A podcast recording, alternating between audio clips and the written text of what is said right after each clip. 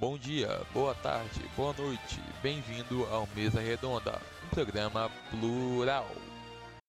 Olá, muito bom dia para você que está aqui na Rádio Plural. Hoje é sexta-feira, dia 20 de agosto de 2021.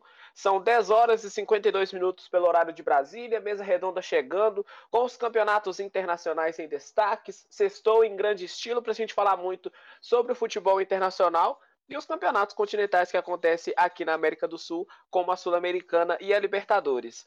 Matheus, tudo bem? Bom dia para você. Um grande, uma grande semana, né, com o retorno dos campeonatos, além do francês que começou o primeiro, e as competições que acontecem no nosso continente, né? Bom dia.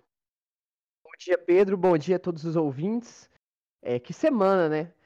É, volta do, dos campeonatos internacionais, campeonato inglês, campeonato alemão, grandes jogos para se acompanhar aí ao longo do final de semana.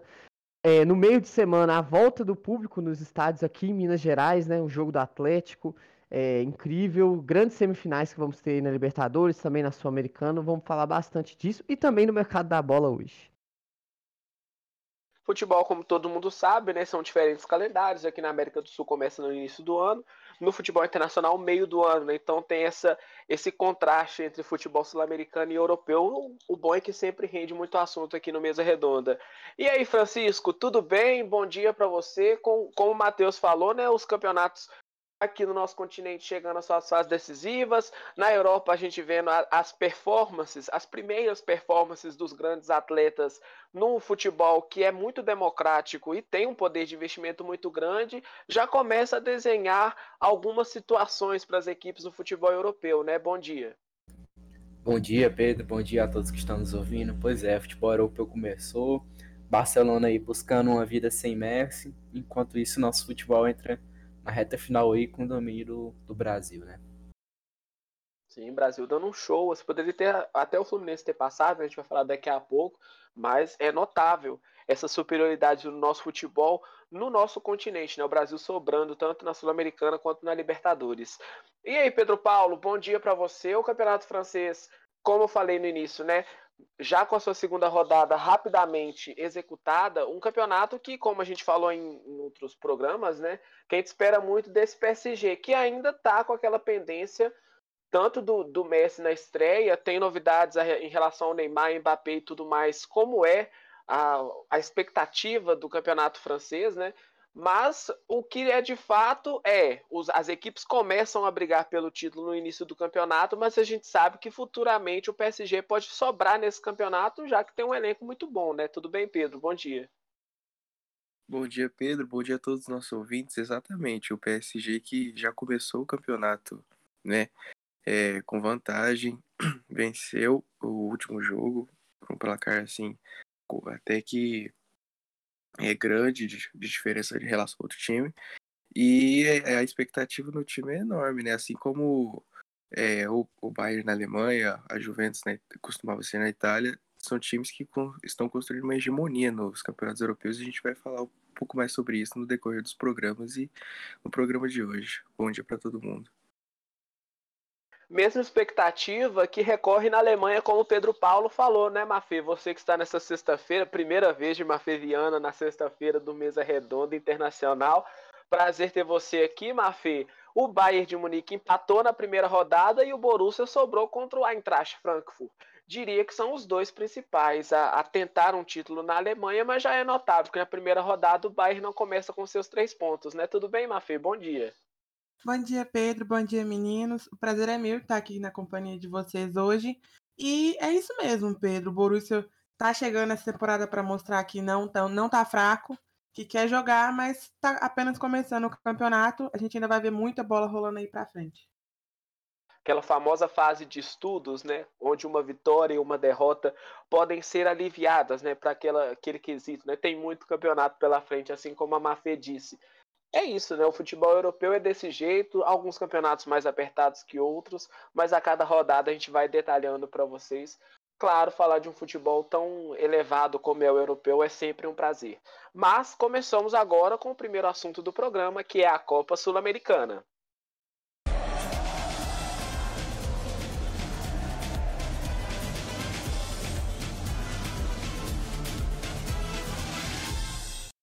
Então, né, Francisco, Matheus, perdão, é, aquela primeira parte onde o Francisco falou na semana passada sobre um 4 a 3 lá na Argentina, já demonstrava um Bragantino que, como a gente conhece no Campeonato Brasileiro, consegue atacar muito bem e a sua defesa não é tão destacável assim como o ataque. Conseguiu uma vantagem de um, gol, de um gol na primeira partida, fazendo quatro gols também, né, que é um dos critérios de desempate da Sul-Americana, e tinha vantagem de fazer sua partida em casa contra o Rosário Central. Não teve tantos gols assim como na primeira partida, né, Matheus? Mas o interessante mesmo, e que a torcida com certeza está feliz, é a classificação histórica do Bragantino para uma semifinal de Sul-Americana, né? Com certeza, Pedro. É, o Bragantino fez uma partida excepcional. O Bragantino e o Rosário fizeram um grande jogo. É, quem achou que o Bragantino ia ficar cozinhando a partida por conta da vantagem se enganou. O Bragantino foi para cima, o Rosário foi para cima. As duas equipes criaram muitas chances, o placar é enganoso, 1 a 0 Se fosse 4 a 3 novamente para o Bragantino, eu acredito que seja um placar mais é, condizente com o que foi o jogo. Os dois times atacaram muito, muito mesmo. É, criaram inúmeras chances, desperdiçaram muitos gols. E aí, no final do jogo, o Rosário Central partiu para cima, né? Porque precisava fazer dois gols por causa da regra do gol fora de casa. Nisso, depois da cobrança de escanteio, é, a zaga do Bragantino afastou, o goleiro estava um pouco, bastante adiantado, na verdade. O Arthur chutou do meio de campo, o goleiro bem adiantado, conseguiu fazer 1 a 0 já no final da partida. É, tudo que foi bonito, foi belo ao longo do jogo, uma partida incrível das duas equipes, é, foi compensado no final com uma atitude lamentável dos jogadores do Rosário Central, que partiram para a briga, não aceitaram o resultado. Ainda antes do jogo, já foram atrás de briga, confusão. É, foi afastado, né? Continuou a partida. É, terminou o jogo, eles também partiram para confusão. O Bragantino, de uma forma muito experiente até, que tem jogadores muito novos, né? Conseguiu é, manter a calma, sabia que a briga só iria prejudicar o Bragantino, porque vai jogar uma partida de semifinal aí é, de Sul-Americana. E aí, com muita tranquilidade, o Bragantino foi pro vestiário, 1 a 0 5 a 3 no agregado. O Bragantino, o projeto da Red Bull vai dando certo, vai provando certo. E eu tava lembrando, né, que algumas semanas estava eu e o Francisco, falei que o Atlético Paranaense poderia chegar ali na final e ganhar o título. O Francisco falou do Bragantino. E pode acontecer na final dos dois, né? Uma final brasileira, tanto na Sul-Americana como na Libertadores, quem sabe. Eu acho muito importante pro nosso país. E eu acho que seria um jogaço Bragantino e Atlético Paranaense. A gente vai falar do Atlético Paranaense um pouco mais pra frente, né? Só tá falando do projeto, né, Matheus? Que a gente pensa normalmente em esse tipo de projeto, coisa que a gente não está acostumado aqui no Brasil, é mais aquela história a longo prazo, né? Mas o Bragantino vai fazendo isso com resultados a curto prazo, mesmo chegando a uma semifinal de Sul-Americana, não ganhou o título ainda, já é um sucesso esse projeto de um Bragantino que há muito tempo, né? Quando a gente falava até de Campeonato Paulista, a gente não colocava o Bragantino nem entre os 10 melhores. Então, em 2021, nesse cenário rápido que o Bragantino alcança, de estar em parte alta do Campeonato Brasileiro, é verdade que ele oscila, mas chegar a uma semifinal de uma competição do tamanho da Sul-Americana que se reformulou para esse ano já é um grande feito, né, Matheus? Pois é, Pedro, sem dúvidas. Principalmente pelo fato de que o time é muito novo, né? Tem pouca experiência. E aí, quando você chega numa semifinal de Sul-Americana tão cedo assim, podendo já voltar, já ir para Libertadores, né? É, do próximo ano, você mostra que o projeto vem dando certo, o investimento vai funcionando é, aposta no técnico, né, Barbieri, vai dando certo também. Eu acho que falta um pouco de equilíbrio ainda pro Bragantino, por exemplo. Tava 4 a 3 no agregado, o time sofreu muitos riscos. Eu acho que é um time que sofre muitos riscos, gosta de sofrer riscos, porque é um time que ataca, avança muito. É, mas eu acho que o, os resultados estão aí, né?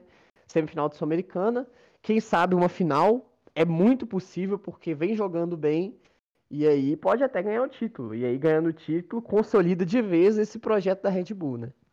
Exato. Principalmente, né? Um futuro mundial de clubes, já que a Sul-Americana pode dar essas vagas, né? A FIFA ainda não detalhou isso, mas é muito provável, né, dessa Sul-Americana de 2021 dar uma vaga ao Mundial para o Bragantino. Então é um projeto excelente que vem dando frutos, né, vem colhendo bons frutos para o Bragantino. Outra equipe que entrou em campo foi o Atlético Paranaense contra a LDU, né, Mafê? Assim como o Bragantino pôde é, decidir sua partida em casa, mas ao contrário da equipe paulista, o Atlético Paranaense teve que reverter uma vantagem, né, já que perdeu a primeira partida por 1 a 0 não foi muito fácil para o torcedor do Atlético Paranaense acompanhar essa partida, não. Sofreu muito, mas assim como o Bragantino conseguiu a vaga. É isso mesmo, Pedro. Como você disse, o Atlético estava precisando vencer e por isso teve que ir para cima. Aos dois minutos de cabeceio, o Thiago Heleno tentou acertar o gol, mas o goleiro conseguiu salvar. Mas quem acabou abrindo o placar mesmo foi a LDU, que aos 11 minutos abriu com o Luiz Amarília. O primeiro gol do Furacão, né, para empatar tudo, foi aos 25, com uma jogada individual do Christian. Aos 29, ele conseguiu virar a partida também do Christian. É, na etapa final, na, no início da, no final da etapa inicial, a LDU deixou tudo igual novamente com o João Júlio. No segundo tempo, aos 17 minutos, o Marcinho cruzou, o Terãs cabeceou para a defesa de Gabarini e no rebote o Bisoli aproveitou para fazer o, o 3 a 2 A LDU tentou abafar né, até o final do jogo, ainda criou algumas chances com o Cruz, que finalizou por cima da travessão, é, quase dentro, na pequena área. E aos 70 minutos, com o pênalti a favor do Atlético Paranaense, é, o Bisoli marcou o quarto e também o gol da classificação do time. Fator muito que complicou essa partida da volta também, né, Mafê? É o Atlético Paranaense não ter feito um gol fora de casa na partida de ida. Então, a persistência para o resultado foi fundamental para esse Atlético Paranaense, que também tem uma organização não semelhante ao Bragantino, mas tem uma organização em quesito de futebol, diretoria e tudo mais.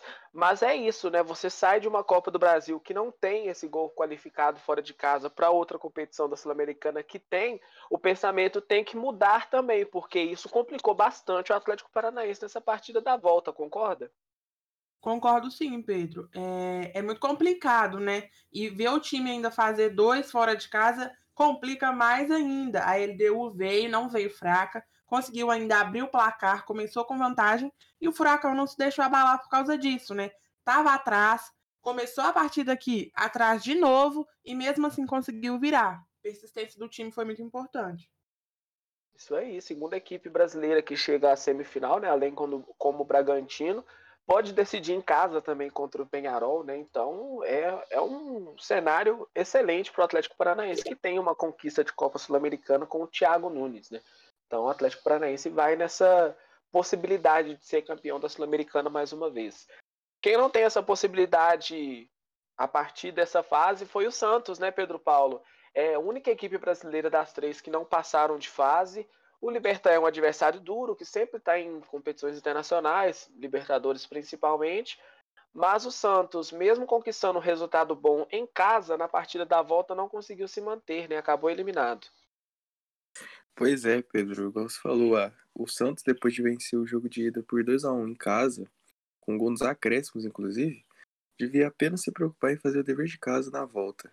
É, em fazer um bom resultado, um bom jogo, porém não é o que aconteceu durante a partida o Libertar reagiu e conseguiu marcar um gol logo no início da partida com o Sebastião Ferreira aos 14 minutos e segurou esse placar, segurou o jogo durante toda a partida. E com isso, a regra do gol fora fez com que a equipe, com que os, a equipe Santista dissesse adeus à competição, já que ganhou por 2 a 1 na, na ida e perdeu por 1 a 0 na volta fora de casa. E com isso, é, a equipe brasileira é a única, como você falou, que está eliminada da competição. É uma pena, né? Mas já é um contraste com o que o Santos vem fazendo na sua temporada no Campeonato Brasileiro, né? Uma equipe que oscila bastante. Já foi até uma surpresa chegar umas, umas quartas de final de, de Sul-Americana. Mas caiu, mas caiu de pé, né? Não foi um resultado acachapante. O torcedor fica mais chateado, principalmente por ter conquistado a vitória na partida de ida, né? Não precisava ter tomado gol, então se tivesse vencido com a vantagem maior, pelo menos de dois gols, mesmo tomando gol, seria um pouco mais facilitado essa partida no Paraguai, mas o Santos não conseguiu a classificação e está eliminado. Então é a Sul-Americana chega à sua fase de semifinal com o Atlético Paranaense e Penharol na partida da volta. Né? O Atlético Paranaense decide em casa e o Bragantino decide fora contra o Libertar. Então, primeira partida em Bragança Paulista, segunda no Paraguai. Penharol joga em casa na primeira. O Atlético Paranaense decide em casa nessa semifinal para a gente ver quem serão os dois finalistas da Copa Sul-Americana. Continuando aqui na América do Sul com os assuntos dos campeonatos continentais, é hora da Libertadores.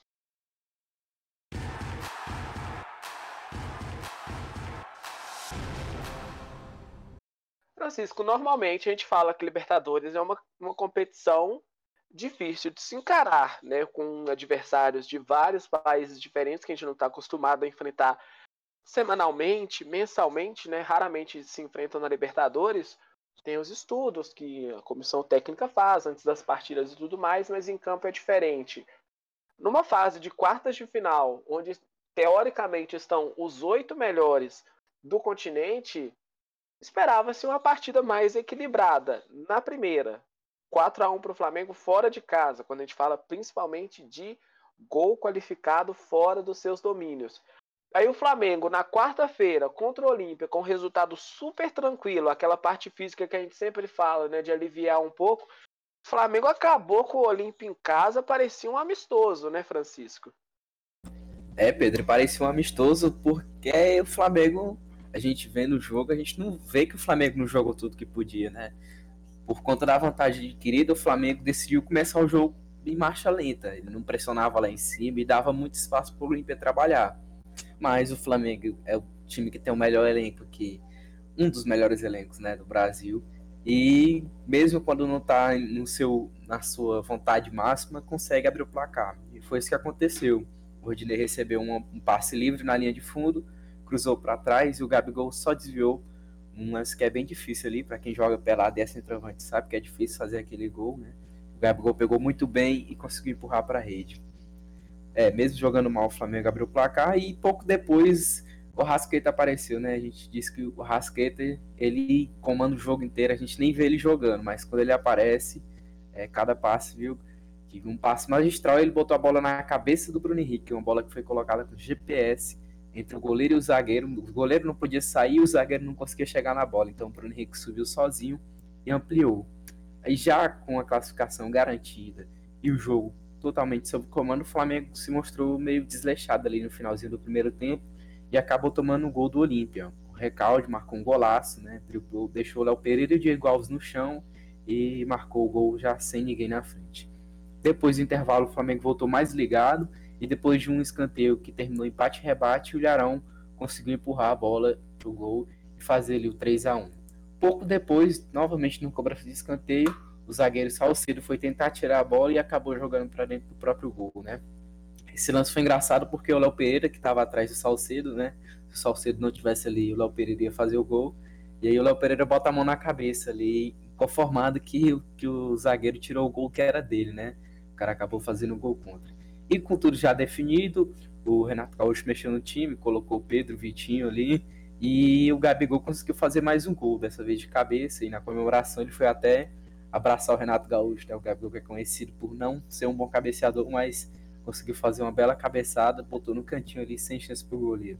Fim de jogo, Flamengo ganhou 5 a 1 e agora vai enfrentar, enfrentar o Barcelona do Equador nas semifinais.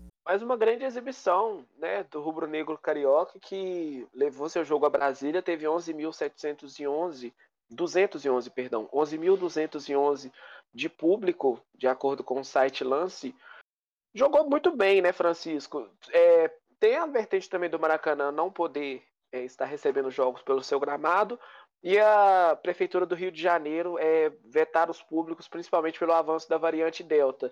Então, é, é a soma dos dois fatores auxilia o Flamengo a levar essa partida para Brasília, onde tem muitos flamenguistas. Né? O Flamengo, maior torcida do Brasil, tem torcedor em todos os cantos, né? ele sempre vai encher os estádios em que ele jogar.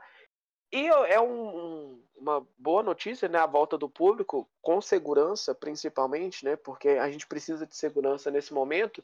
Mas aliado a isso, o público que viu o Flamengo fazer essa goleada contra o Olímpia fica muito esperançoso com essa equipe. E eu já te lanço a pergunta, pergunta complicada, viu, Francisco?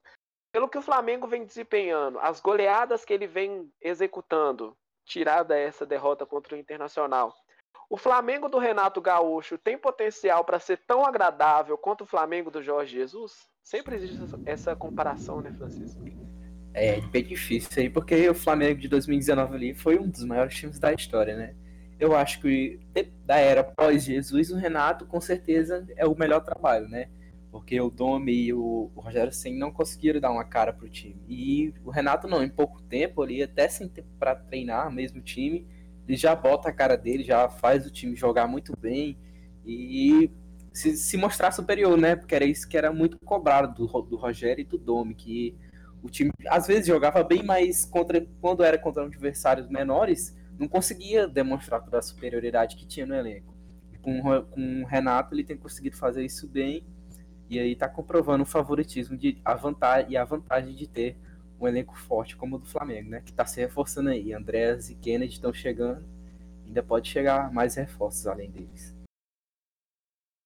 mais um exemplo que, né, que você tem que gerir o seu clube e não são só 11 jogadores que fazem o time ser campeão, né? Tem que ter essa essa mudança em padrão tático, em jogadores também, porque é preciso esse material humano repleto, né? Não só seus 11 titulares. O Flamengo demonstra muito isso, né? Teve organização e vem colhendo esses frutos, né? Igual eu falo sempre, tanto aqui na sexta-feira quanto na quarta, quando o Flamengo joga, ele sempre entra como favorito, né? E isso não é por acaso. Outra equipe que também entra sempre como favorito, né, Matheus? É o Palmeiras, que também tem um poder de investimento muito grande. Quartas de final de Libertadores contra um adversário conhecido, um clássico dos muros, contra o São Paulo. O Palmeiras aliviou na primeira partida, saiu fora da caixinha de algum jeito para essa partida, porque no Allianz Parque, na terça-feira, a equipe do Palmeiras estava bem iluminada contra a equipe do São Paulo, né? Clássico renova os ânimos e o Palmeiras simplesmente não tomou conhecimento de seu adversário. Pois é, Pedro. Mais um tabu quebrado pelo Palmeiras de Abel Ferreira, São Paulo que nunca havia sido eliminado para o Palmeiras em uma Libertadores e foi eliminada, né? E também tinha a questão que o Palmeiras, alguns jogos, não vinha jogando bem com o São Paulo, perdeu a final do Paulista. E aí você enfrenta o São Paulo e vence desta forma, despachando com muita facilidade, dá um ânimo para os jogadores, né? Para Abel Ferreira também.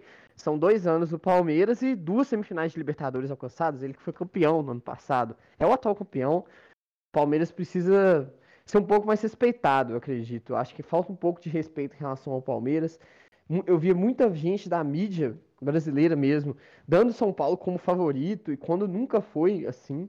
São Paulo para mim nunca nunca esteve é, com um time melhor que o Palmeiras, nunca esteve com capacidade melhor que o Palmeiras para chegar em uma semifinal. E foi um jogaço, né? Principalmente pro lado do torcedor do Palmeiras. No início do jogo, o Palmeiras já mostrou que veio, é, Zé Rafael fez uma bela jogada, o Daniel Alves na corrida não conseguiu alcançar. E ele tocou para o Rafael Veiga chutar muito forte no canto esquerdo do Thiago Volpe, 1 a 0 para o Palmeiras.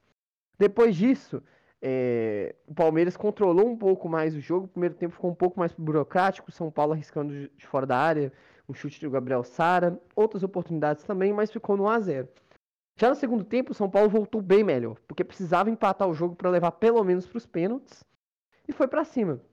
E nisso, uma grande jogada, o Pablo ficou cara a cara com o Everton, provavelmente o grande lance da partida, né? Decisivo. É, o Pablo acabou isolando, né? Um investimento caro de São Paulo, um jogador que foi contratado para decidir e acabou decidindo negativamente. Depois disso, teve o desânimo natural dos jogadores do tricolor paulista, porque quando se perde um gol assim, bate aquele desânimo. E aí o Palmeiras aproveitou a oportunidade com o psicológico abalado para é, matar o jogo de uma vez. E aí o Dudu, ídolo do Palmeiras, que retornou recentemente, fez seu primeiro gol aí pelo Palmeiras no retorno na Libertadores, um golaço, inclusive, de fora da área, sem chance para o Volpe, o gol foi no ângulo esquerdo do goleiro do São Paulo. E ainda coube mais um, né? Patrick de Paulo, que entrou no segundo tempo, arriscou um chute de fora da área, a bola desviou no canto direito, rasteiro do Volpe, 3 a 0 para o Palmeiras, uma goleada. Ainda deu tempo ali do Vitor Bueno, que havia entrado no segundo tempo, ser expulso, né? Após um pisão do Gustavo Gomes. E ficou nisso, 3 a 0 para o Palmeiras. Classificação garantida para a semifinal. Agora enfrenta o Atlético. A parada é um pouco mais dura, vai ser um jogaço, um grande clássico brasileiro para a gente acompanhar aí nas semifinais da Libertadores. E a confirmação que teremos mais um brasileiro na final, né? Um outro confronto entre equatoriano e brasileiro, mas já temos um brasileiro na final será o Atlético ou o Palmeiras. Palmeiras defendendo seu título. Então, é esse caminho que o Palmeiras vem desempenhando, com um grande treinador que não era muito conhecido pelos brasileiros, né?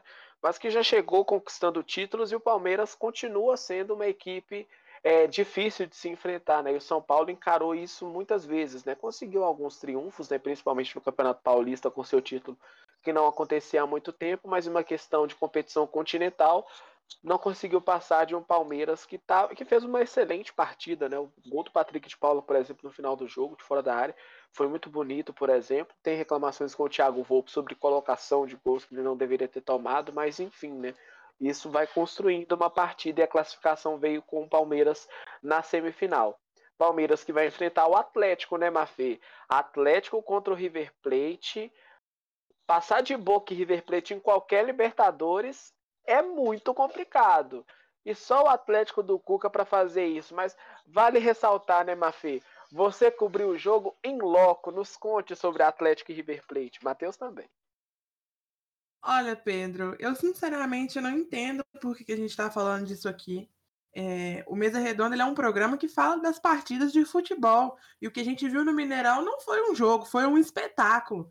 O que o Atlético jogou foi sem condições. O Galo, né, que era o mandante da partida, começou muito bem, fazendo duas grandes chegadas é, de perigo. O River também, né, não, não, não tava nada mal, pressionou, é, pressionou bastante, exigindo que o goleiro Everson trabalhasse um pouquinho. Aos 17 minutos, o Zarate abriu o placar com um golaço de voleio. Na sequência, o Everton fez uma defesa incrível. Minutos depois de contra-ataque de velocidade que o Vingador Hulk gosta, ele conseguiu aumentar o placar tranquilamente. Belo gol também. No segundo tempo, o time mineiro foi é, ainda melhor, pressionou o adversário e ampliou a vantagem também com o Zaratio e, além disso, desperdiçou várias oportunidades. Então, assim, é aquele questionamento. O que estamos falando aqui é de um espetáculo, não de uma partida de futebol. Isso, é. Eu acho que quando a gente acompanha uma partida pela televisão, a gente consegue ver as coisas de diferentes câmeras. Né? Você vê como é que o Atlético ele tem esse poder ofensivo, principalmente pela fase que os jogadores desempenham no campeonato tanto na Libertadores quanto na Copa do Brasil, já que o Atlético é novato, né? Por disputar a, a Libertadores e no Campeonato Brasileiro. Mas agora, Mafê, o que a gente acompanha no Atlético é um time que ataca com muita velocidade e inteligência.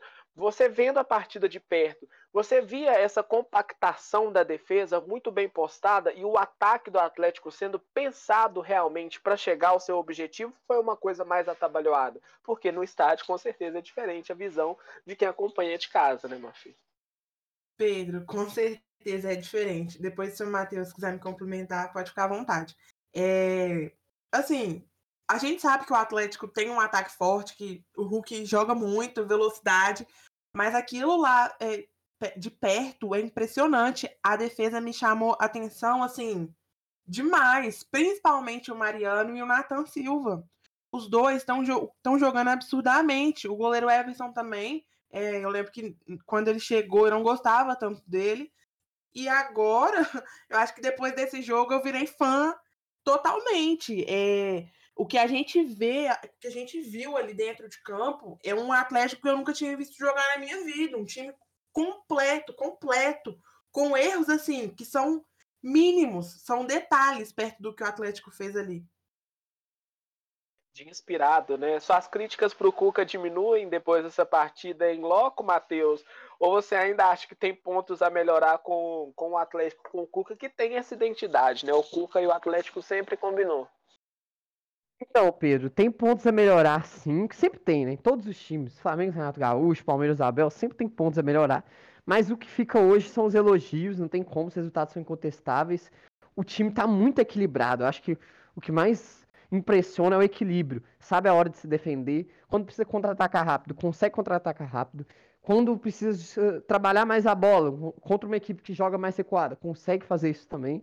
Então, por enquanto, ficam os elogios, né? Eu acho que no momento, o que é necessário fazer é isso, porque realmente o Atlético vem jogando muito bem. Eu, particularmente, nunca vi um jogo. Eu já fui em, em, grandes times do Atlético no estádio, mas no estádio eu nunca vi um time jogando tanta bola quanto esse Atlético do Cuca. Eu nunca cheguei a ver pessoalmente no estádio uma equipe do Atlético, em todos esses anos, jogar tão bem como jogou contra o River Plate. Então, o modo ilusão tá on, né? Vamos ver como é que termina essa Libertadores, o Campeonato Brasileiro, a Copa do Brasil. O Atlético tá vivo em todas as competições. Quem sabe aí pode faturar um ou dois títulos, né? Porque possível, com certeza é. Pedro, é, só um complemento que é legal a gente ressaltar, que esse time ele é relativamente um time misto, porque ele não contou com a presença do Nacho e do Diego Costa, que é a nova contratação do Atlético. Então, assim, pode melhorar, como o Matheus disse, pode melhorar ainda muito mais. Principalmente com o Diego Costa também, né? Uma grande contratação do Atlético. E para os jogadores também, né? Aquele quesito a mais de poder ver o seu torcedor novamente depois de tanto tempo, né? 17 mil presentes oficialmente no Mineirão. Então o jogador pensa isso também, né? Já está numa grande fase, tem um grande time, sabe que a torcida do Atlético é apaixonada Aí é a noite perfeita, né? Tanto para os jogadores quanto para os torcedores atleticanos que saíram felizes depois de uma vitória tão consistente contra o River Plate. Isso garante confiança para a partida contra o Palmeiras, assim como contra o River, né? O Atlético decide o seu jogo em casa na semifinal. Então, vamos ver se terá público, né? Tem algumas polêmicas do Calil em, em relação aos protocolos que foram adotados, mas esse poder decisivo contra uma grande equipe. Com certeza será um grande confronto em uma semifinal de Libertadores. Quem não teve a mesma oportunidade, não vou, não vou, falar nem sorte, né? Porque futebol, sorte apenas é um quesito muito pequeno. Foi o Fluminense contra o Barcelona de Guayaquil, né? Fora de casa, precisando do resultado, o Fluminense não conseguiu o resultado. Batalhou bastante na partida, né? Perdeu o Paulo Henrique Ganso aos 38 minutos do primeiro tempo e não teve criação de jogo suficiente para abrir o placar, né? O Paulo Henrique Ganso que acabou caindo em cima do seu braço, teve uma fratura, uma lesão. Então, desfalcou o Fluminense. Vamos ver quanto tempo que ele vai ficar fora, né? Porque parece ser uma coisa mais grave. Saiu chorando de campo, inclusive. Então, depois disso, o Fluminense não conseguiu ter uma criação de jogo importante, né? Tomou o gol aos 27 minutos do segundo tempo com o Mastriani em um lance ajustado, né? Dentro da área, questão de linha mesmo, da, da, da grande área, para ver se estava em posição irregular ou não, mas estava em posição legal. O VAR chancelou o gol do Barcelona de Guayaquil um balde de água fria para o Fluminense, né, que buscava o resultado depois de um 2 a 2 Até empatou com o Fred no final do jogo, mas não deu tempo da virada da partida, né, porque o Fluminense precisava muito desse resultado. E acaba que o Fluminense é a única equipe brasileira a não se classificar para a semifinal. Já vive uma fase complicada no Campeonato Brasileiro, vem de baixa há várias rodadas, mais uma eliminação agora na Libertadores Roger Machado continua no cargo, mas é complicado essa situação do Fluminense. Então, as semifinais da Libertadores tem Barcelona de Guayaquil e Flamengo e Atlético Mineiro e Palmeiras. Dois grandes jogos que a gente espera muito dessas partidas. Então, como eu disse, em Atlético e Palmeiras, o Atlético decide em casa. No caso do Barcelona de Guayaquil, ele vai jogar em casa o seu segundo jogo contra a equipe do Flamengo. 11 horas e 25 minutos pelo horário de Brasília. Seja muito bem-vindo ao Mesa Redonda de hoje. Eu sou Pedro Henrique de Souza, na companhia do Matheus, do Francisco, do Pedro Paulo e da Marvel Viana. Já falamos da Sul-Americana, classificações do Bragantino e do Atlético Paranaense, o Santos eliminado para a equipe do Libertar e a Libertadores, com o Flamengo se classificando em cima do Olímpia, o Palmeiras vencendo o clássico contra o São Paulo e o Atlético Mineiro vencendo o River Plate em casa, além da derrota do Fluminense para cima do Barcelona de Guayaquil. Agora, Matheus, me diga, essas situações todas de campeonatos, tudo isso desde o começo a gente acompanha no nosso Instagram do Mesa Redonda, né? Que tem muitas coisas para quem gosta de futebol acompanhar o nosso Instagram, porque é sempre completinho com todos os assuntos do jeito que o povo gosta, né, Matheus? Pois é, Pedro. Se querem acompanhar tudo de futebol, tanto nacional quanto internacional, mesa redonda ponto plural no Instagram. Lá você vai acompanhar todas as notícias, as tabelas dos campeonatos atualizadas, é, contratações, rumores de contratações e tudo mais. Mesa redonda ponto plural. Isso aí, tudo que você quiser acompanhar, chega lá no nosso Instagram, reforçando o convite, arroba mesa. Tem muita coisa para você acompanhar do nosso futebol, porque é um assunto que a maioria dos brasileiros gosta, não dá para falar todo mundo, mas a maioria dos brasileiros gosta, então chega lá no nosso Instagram, arroba mesaredonda.plural. Saindo aqui da América do Sul, como falamos de Copa Sul-Americana e Libertadores, é hora da gente ir para o velho continente. Campeonato francês é o assunto do Mesa Redonda.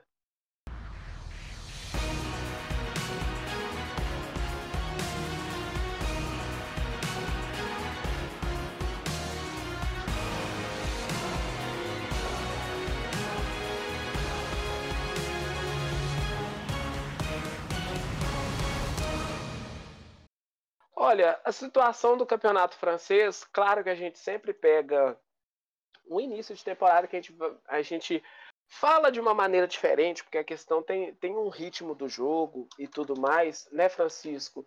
Mas como o que aconteceu na partida do Lille contra o Nice é uma goleada bem acachapante, principalmente para o Nice estar jogando fora de casa, né? Foi a Lille enfrentar a equipe do Lille no Pierre Mauroy e um 4 a 0 que diríamos diferente e de início de temporada, mas aquele sinalzinho amarelo que não fica piscando começa a pairar na cabeça dos torcedores da equipe do Lille, né? Porque 4 a 0 logo na segunda rodada já é um sinalzinho de alerta, né, Francisco? Sim, Pedro, mas eu vou te contar que eu já esperava essa, não essa goleada, né, mas a derrota do Lille, e eu também acho que o Lille não vai fazer uma boa temporada, muito por conta que o grande responsável pelo título na temporada passada foi o Christophe Gaultier e o Luiz Campos. O Luiz Campos era o diretor esportivo, né, o responsável por montar todo aquele time recheado de jovens, e o Christophe Gaultier era o responsável por comandar, e os dois saíram do clube. O Christophe Gaultier saiu só no final e o Luiz Campos no meio. E onde é que o Christophe Gaultier tá? No Nice. Então ele já conhecia o time, eu já esperava que o Nice fosse vencer o Lille. E o atual campeão foi completamente dominado, tanto que com um minuto de jogo já abriu o placar, né? Teve um bate-rebate ali dentro da área e o Dolberg aproveitou para marcar. E ainda antes do, do, cronômetro marcar 10 minutos, a zaga bobeou na saída, o, o Gouiri roubou a bola, tocou pro Boldawi que meteu um chutaço fora da área e conseguiu fazer o 2 a 0 só com 5 minutos de jogo. Aí o, o Nice continuou pressionando, o Lille até tentou, teve algumas chances ali, mas não conseguiu. E já nos acréscimos, o Dolberg sofreu um pênalti que o VAR marcou e o Gouiri fez o terceiro do, do Nice, foi 3 a 0 para o intervalo. Na volta do intervalo, com o placar já em 3 a 0 o Lille até deu uma pressãozinha ali, teve algumas chances de fazer algum gol, mas não conseguiam. E o Dolberg marcou mais uma vez de cabeça depois de um escanteio e fechou o placar em 4 a 0 Uma sonora vitória 4 a 0 e, e eu acho que o Christophe Gaultier está feliz pela decisão de ter deixado o Liga aí. É, o início já molda né, aquele pensamento, poxa, foi uma medida acertada, tem aquela história, poderia ser ao contrário também, né? Se começasse o campeonato de maneira ruim, poxa, é uma, uma história que eu não podia ter feito de outra maneira, que eu podia ter feito de outra maneira, mas o início começa bem o campeonato, principalmente quem empatou na primeira rodada em casa. A gente não considera o um empate em casa na primeira rodada um bom resultado, mas você jogar fora de casa e conseguir uma vitória tão boa contra o atual campeão francês animam a equipe do Nice que, como é o início de, tempo, de temporada né, de campeonato francês, consegue 11 posições, né, Francisco? Uma excelente vitória para a equipe do Nice fora de casa, né? Sim, sim. E eu, eu acho que o Nice vai brigar por vaga na Champions aí. Não por título, como o Lille foi na temporada passada, mas vaga na Champions, eles vêm forte aí. Vai ser difícil aí o Lyon, né, que não começou muito bem, conseguir se garantir na Champions, tendo essa concorrência forte. Nice, que na temporada passada ficou em nono lugar com 52 pontos, a 6 pontos do Rennes, né? Que foi a equipe do playoff da Liga da Conferência Europeia. Né? Então, mas começa bem, né? ainda é parâmetro, não é parâmetro para a gente avaliar, mas começa muito bem o Nice com dois resultados, que uma vitória e um empate, né? É um, é um bom resultado. Quem não começou com aquele resultado bom, né? Que tem reclamação sim dos torcedores, é o Lyon, que enfrentou o Angers fora de casa, também pela segunda rodada do campeonato francês, e o Lyon foi ao oeste da França e saiu de lá com um sacode irretocável pela equipe da casa, né? Com 19 minutos, o Caboclo usou rasteiro pela direita e o Bufal abriu o marcador. Nada que o Anthony Lopes pôde fazer com direito à falha na marcação, né? Saída de bola, início do jogo, aquela fase de estudos, o Leão já toma um gol. Então é, é, treinamento, né? Principalmente porque a gente sabe como o futebol europeu é equipes que gostam de jogar com a bola no pé e erros assim são cruciais. Aos 31 minutos, o Alicho chutou com perigo, obrigando o goleiro a fazer a defesa.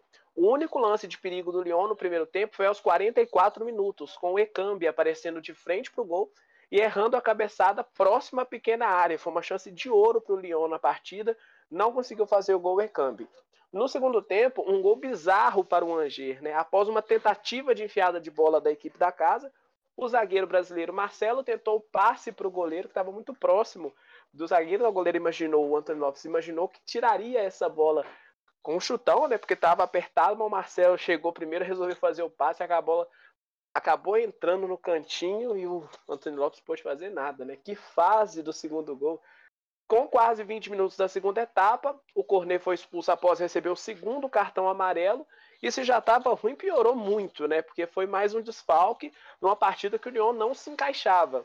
Aos 36 minutos, o Cabo deu mais uma assistência para o Rani, que colocou no cantinho e fechou com um 3 a 0 acachapante. O Angers conseguiu uma vitória muito boa contra o Lyon, que já tinha empatado na primeira rodada, né? Um resultado até surpreendente. E o Angers consegue, consegue a sua segunda vitória, né? Uma fora de casa contra o Estrasburgo na primeira rodada e agora em casa contra o Lyon. Mais uma, um resultado, diríamos que surpreendente pelo resultado que o Lyon teve, né? Foi um 3 a 0 bem complicado de engolir para uma equipe que tem uma camisa pesada como é a do Lyon.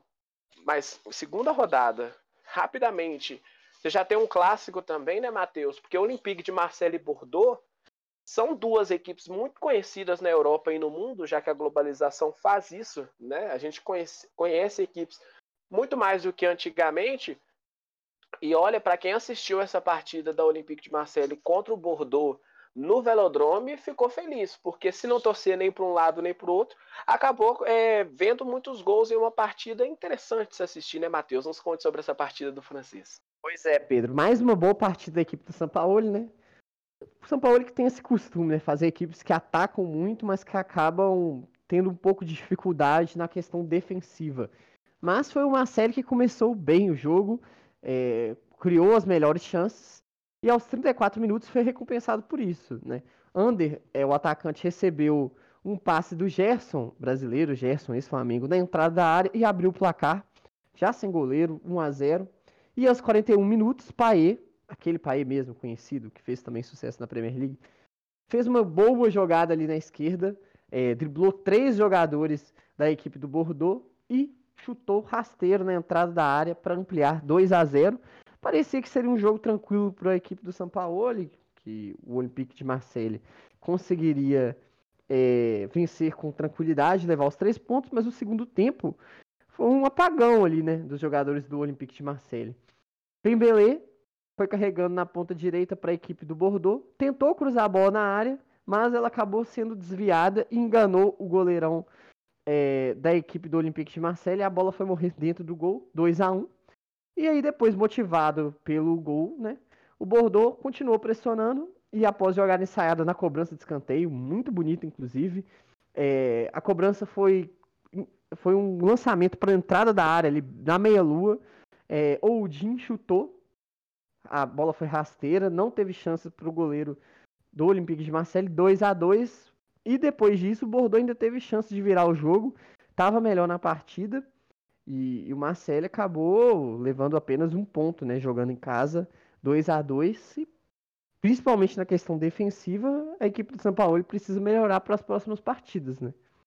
Principalmente pelo que aconteceu na primeira rodada, né? Em duas rodadas a equipe do Olympique de Marseille sofrer quatro gols já é um assunto mais forte, né? Principalmente é um campeonato onde você fazer saldos, né? Fazer pontuação principalmente, né? Mas o saldo vem como um critério importante. Você sofrer quatro gols em duas rodadas tem que se trabalhar essa parte defensiva. Agora, Matheus, é, conseguiu a, a, vitória na primeira rodada contra o Montpellier e um empate contra o Bordeaux em casa.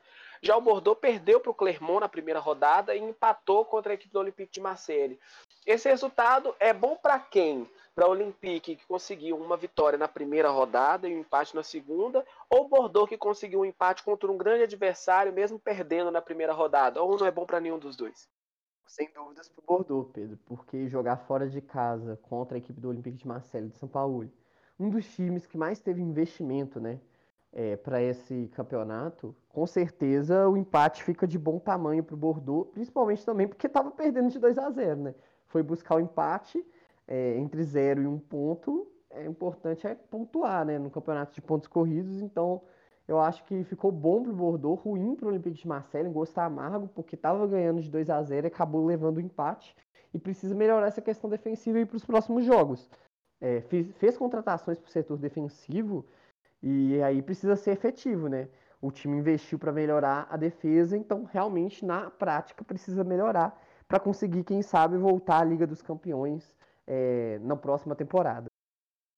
É Olympique de Marseille que vai enfrentar o Nice, né? A gente estava falando do Nice contra o Lille, então vai, vai jogar fora de casa em Nice contra o Nice, né? Então Olympique de Marseille, o Porto que precisa melhorar, né? principalmente por ter uma camisa até pesada, né? Camisa só não decide campeonato nem posição de, de, de liga mesmo, né, gente?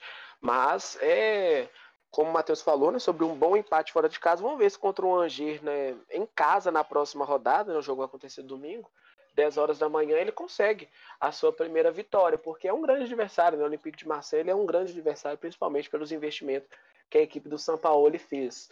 Quando a gente fala de investimento também, não é Pedro Paulo, a gente fala sempre do PSG, que movimentou os bastidores do futebol mundial na, na, nos últimos meses, né, nas últimas semanas.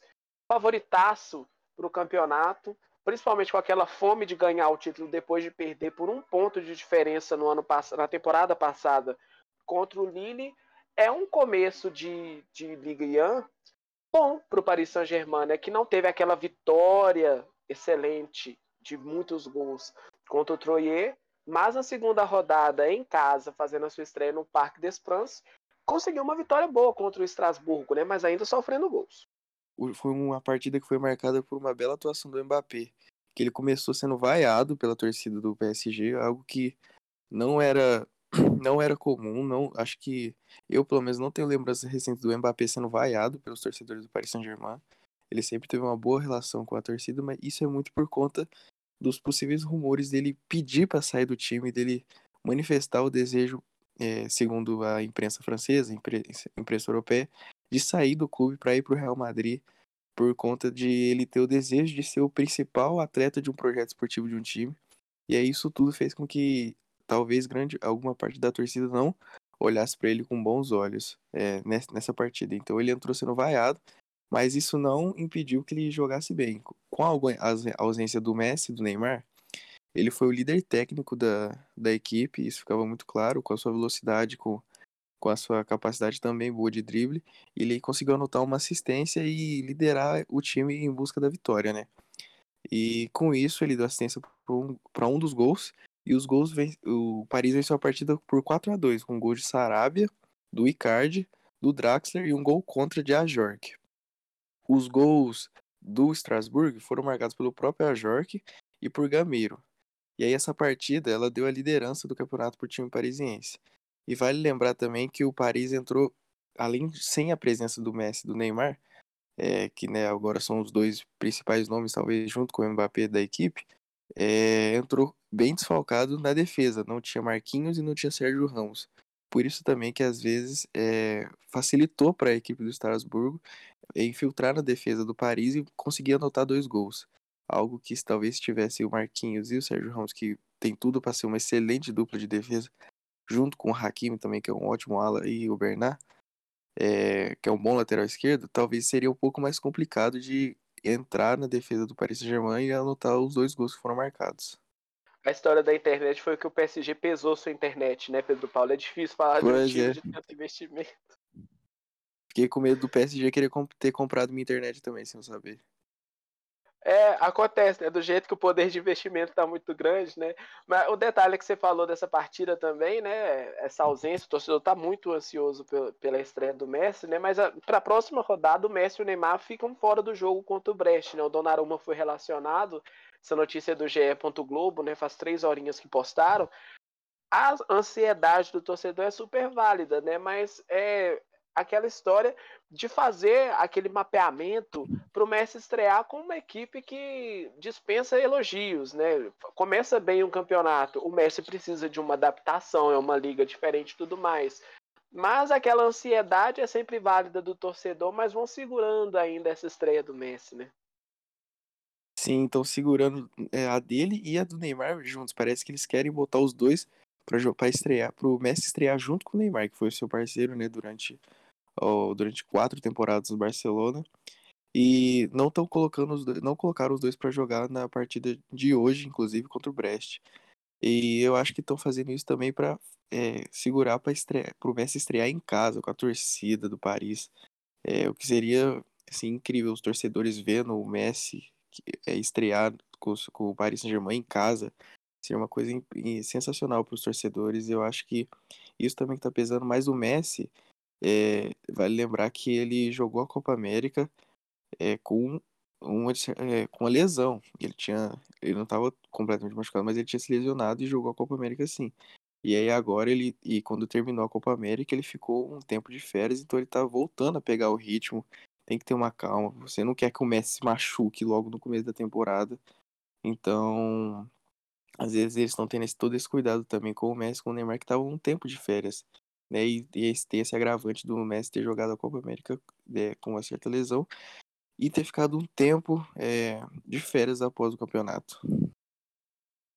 Questão de recondicionamento físico também, né? Super plausível, principalmente com uma equipe onde você tem essas opções, né? E conseguir os resultados, principalmente, é importante é, alongar ainda mais né, o jogador estrear quando ele realmente estiver pronto. Né? Você está falando dessa partida do Brest, abre a rodada de número 3, né? 4 horas da tarde.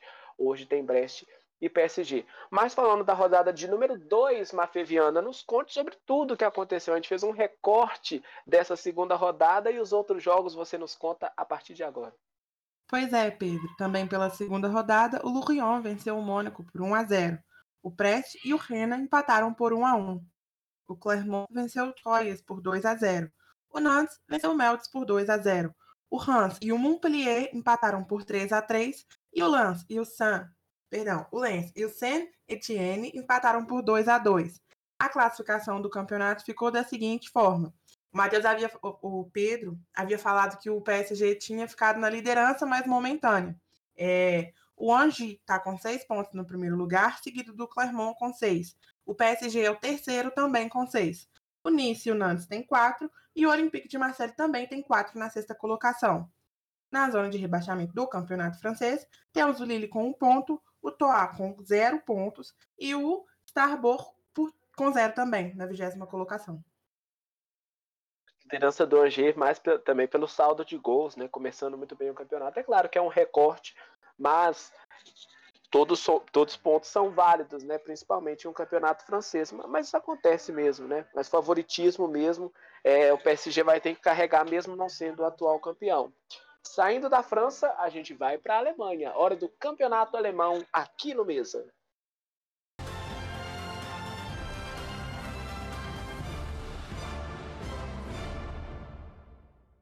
Começamos com o jogo do Leipzig, que foi enfrentar o mais fora de casa e ter o mais teve chances mais claras de jogo, de gol no jogo, né?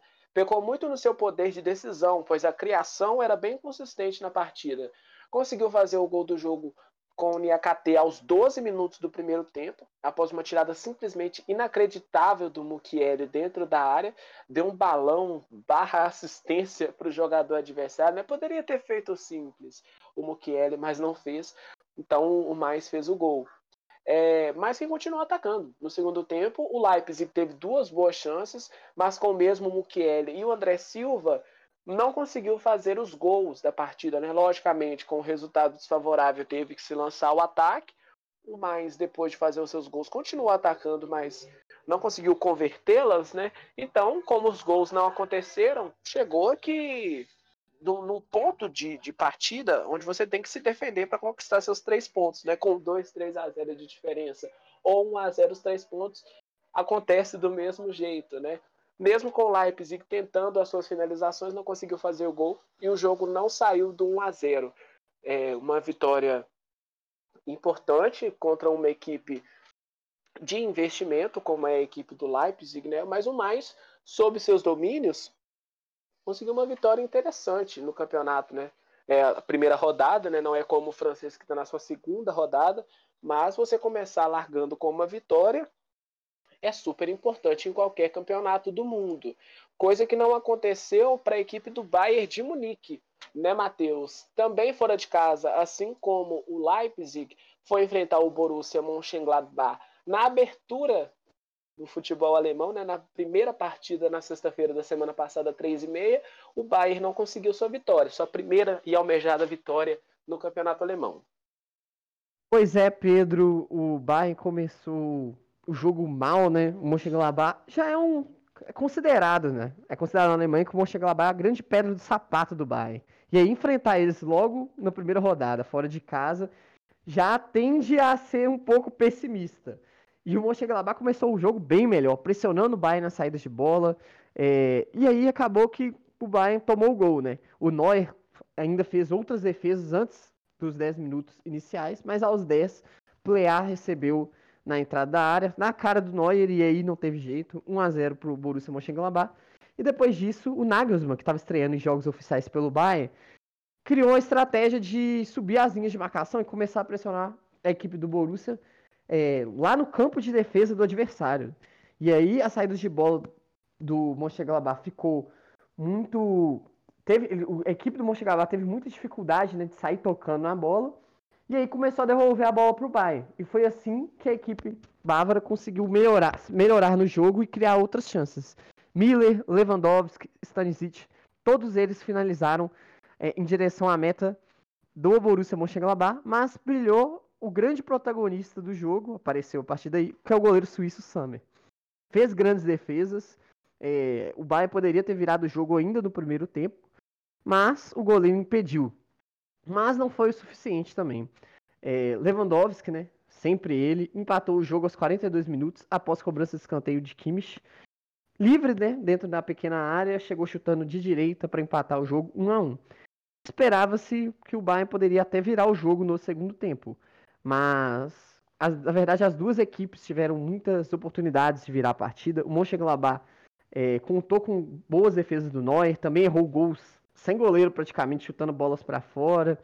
Reclamaram muito de um pênalti, o VAR acabou né, que não chamou o juiz para olhar. E o Bayern também parou no Summer, né? O Summer pegou outras é, bolas na noite. O Lewandowski também teve chances após a bela jogada do Davis pela esquerda. O Lewandowski recebeu livre na área, chutou e o Summer fez uma defesaça. E aí ficou por isso mesmo, acho que ficou de bom tamanho, porque as duas equipes foram muito bem, um a um, mas fica aí a tristeza pelo que aconteceu no domingo, né? A morte do Gerd Miller, maior artilheiro da história do Bayern, um dos maiores jogadores. Ele divide o, a, o palanque, ele divide a coroa com o Beckenbauer, né? Dos dois grandes jogadores da história do Bayern. Se o Bayern é o que é hoje, é por conta do Gerd Miller. É, quando o Gerd Miller estreou pelo Bayern, o Bayern tinha um campeonato alemão. Depois disso, o Bayern hoje já tem mais de 30 conquistas, então ele é um grande jogador da história. Foi por muito tempo também o maior artilheiro da história das Copas, até o Ronaldo Fenômeno ultrapassá-lo em 2006. Depois o Klose ultrapassou também.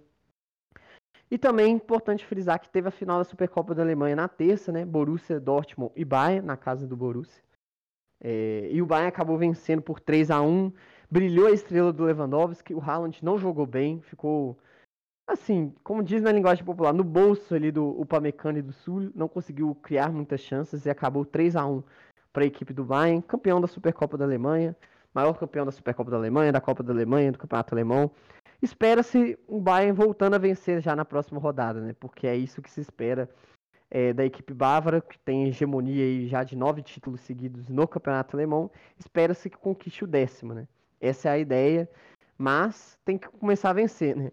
Tropeçou no primeiro jogo, aceitável, estreia do treinador, e agora tem que começar a engrenar no campeonato, somar pontos importantes nesse início e abrir uma vantagem larga é, já antes do primeiro turno, como costuma fazer em outras edições. Pois é, né? Um favorito é se espera que ele arranque no campeonato já nas suas primeiras partidas, né? Ou na primeira partida mesmo, né? Torcedor tem isso, né? Já que você é considerado favorito, vamos conquistar esse favoritismo logo na primeira, na segunda, até na terceira rodada. Sobre o Miller, né? O Gerd Miller, 75 anos, né? Deixando uma esposa e uma filha, né? Sofreu de Alzheimer nos últimos anos, né? É uma perda importante, né? porque é um ídolo, né? Ídolos a gente sempre imagina que ídolos viverão eternamente, né? Mas deixou seu legado na história do futebol, né? E como lembrança nunca será esquecido um dos ídolos do, do Bayern de Munique. Tem outra história também aí, né, Matheus? Que é você falando do Lewandowski na partida. É, o Lewandowski vem demonstrando que não quer ficar na, na equipe do, do Bayern de Munique. É um grande atacante, tem uma mentalidade muito boa, mas é, ele decidiu sair antes do final do seu contrato, né? Essa notícia é veiculada pela ESPN. Ele queria garantir uma transferência para outro clube antes dos seus 35 anos, né? Você acha que esses bastidores de negociações né, e o Bayern é, ignorando o Lewandowski na janela. Você acha que isso pode atrapalhar em algum sentido tanto o Lewandowski no Bayern como o Bayern em geral? Pedro, eu acredito que não, porque não é a primeira vez que isso acontece, que o Lewandowski pede para sair, né? Em 2018, o Lewandowski tinha uma proposta do Real Madrid, o presidente do Bayern sabia disso e ignorou, falou que ele ia ficar porque não ia abrir mão do jogador e o Lewandowski está feliz em Munique. Ele queria um novo projeto mesmo para a carreira dele, porque ele já está ficando velho, né? Queria novas, novos ares, mas ele sabe também da importância dele para o Bayern, sabe que o clube precisa dele. E o que se veicula ali na, na, nas revistas alemãs é que o Lewandowski ficou um pouco chateado pelas especulações do Haaland estar está poder ser um possível destino dele o Bayern. E aí é, ele ficou um pouco chateado, né? Porque ver o próprio diretor do Bayern falar que tem interesse no Haaland desvaloriza um pouco o jogador, que atualmente é o melhor do mundo. E ele ficou realmente um pouco chateado. Mas inúmeras entrevistas já de diretores do Bayern falando que não tem como vender um cara que faz 41 gols na temporada para a equipe, que cresce o rendimento da equipe, o Lewandowski hoje é sem dúvidas o melhor jogador do Bayern, é um dos centravantes mais completos do mundo, na minha opinião, é o melhor centravante do mundo atualmente. E aí não dá para se livrar dele, o, o Bayern, ele tá ciente disso, que ia ser difícil mesmo saída, eu acho que não. Acho que ele vai continuar fazendo seus gols, ele é um jogador muito competitivo, ele gosta, né, de ser artilheiro de tudo, ele mesmo fala. Eu acredito que não, acho que o rendimento do Lewandowski tende a não cair mesmo ele ficando, é, no Bayern, ele, ele vai querer fazer mais gols e o Bayern vai precisar dos gols dele. Eu acho que, em relação à queda de rendimento, eu acho que o Lewandowski não vai ter, porque é um jogador que tem uma mentalidade muito, muito forte, ele sabe que ele precisa dos gols, ele quer o melhor para a carreira dele. Então, ele não. Corpo mole não vai acontecer com o Lewandowski, não. É experiente também, né? Tem uma mentalidade muito boa, então o jogador de alto nível, né, tem que ter um pensamento de alto nível, principalmente em um clube contra o Bayern, né? Como o Bayern, perdão. Bayern que iniciou o campeonato alemão na primeira rodada, né? Na segunda rodada ele vai encerrar a rodada, meio dia e meia, vai enfrentar o Cone ou Colônia, como vocês preferirem, né? Tem essa história do europeu de fazer a tradução. Então é a segunda rodada para o Bayern em casa, vai fazer a sua estreia em casa no campeonato alemão. Quem estreou em casa nessa rodada né, foi o Borussia Dortmund, recebeu o Eintracht Frankfurt. E se o Bayern empatou na primeira rodada, né, um a um contra um adversário difícil, o Eintracht Frankfurt também é uma equipe com renome, uma equipe difícil de se enfrentar, mas o Borussia começou muito bem o campeonato, né, Mafê? Muita gente fala que 3 a 0 não é goleada, mas diferença de 3 gols para você é goleada, Mafê Viana? Ah, Pedro, eu vou ser sincera, eu acho que depende muito da partida, sabe? Porque às vezes você tem um time muito forte contra um, um muito fraco e, e já era uma coisa esperada. Então eu acho que, para mim, o conceito de goleada tá naquela coisa que a gente não espera, sabe? Se tratando de, de três gols, no caso, né? É, mas é isso aí que você falou. O Borussia mostrou que também não tá pra brincadeira, não. Dominante no início da partida, né? Ele abriu a placar aos 23 minutos, é, num grande contra-ataque. O cometa norueguês Haaland deixou o Marco Reus livre para chutar cruzado e marcar. Na sequência, é, em ataque do colombiano Rafael Santos Borré, o zagueiro Passala tentou tirar a bola e marcou contra o próprio gol. Depois é, do empate, um domínio absoluto dos donos da casa. É, uma cobrança de tiro de meta do goleiro. Me perdoem, tá? Do goleiro Corbel. Marcos Reus desviou a bola e sobrou livre para Haaland conduzir até a entrada da área e ampliar a vantagem da equipe do Borussia. Ainda na parte final da primeira etapa, o Marco chegou a balançar as redes do Frankfurt, mas, mais uma vez, o VAR analisou o lance é, e deu apenas um escanteio para o Borussia porque não, não, não aceitou, estava em posição de impedimento.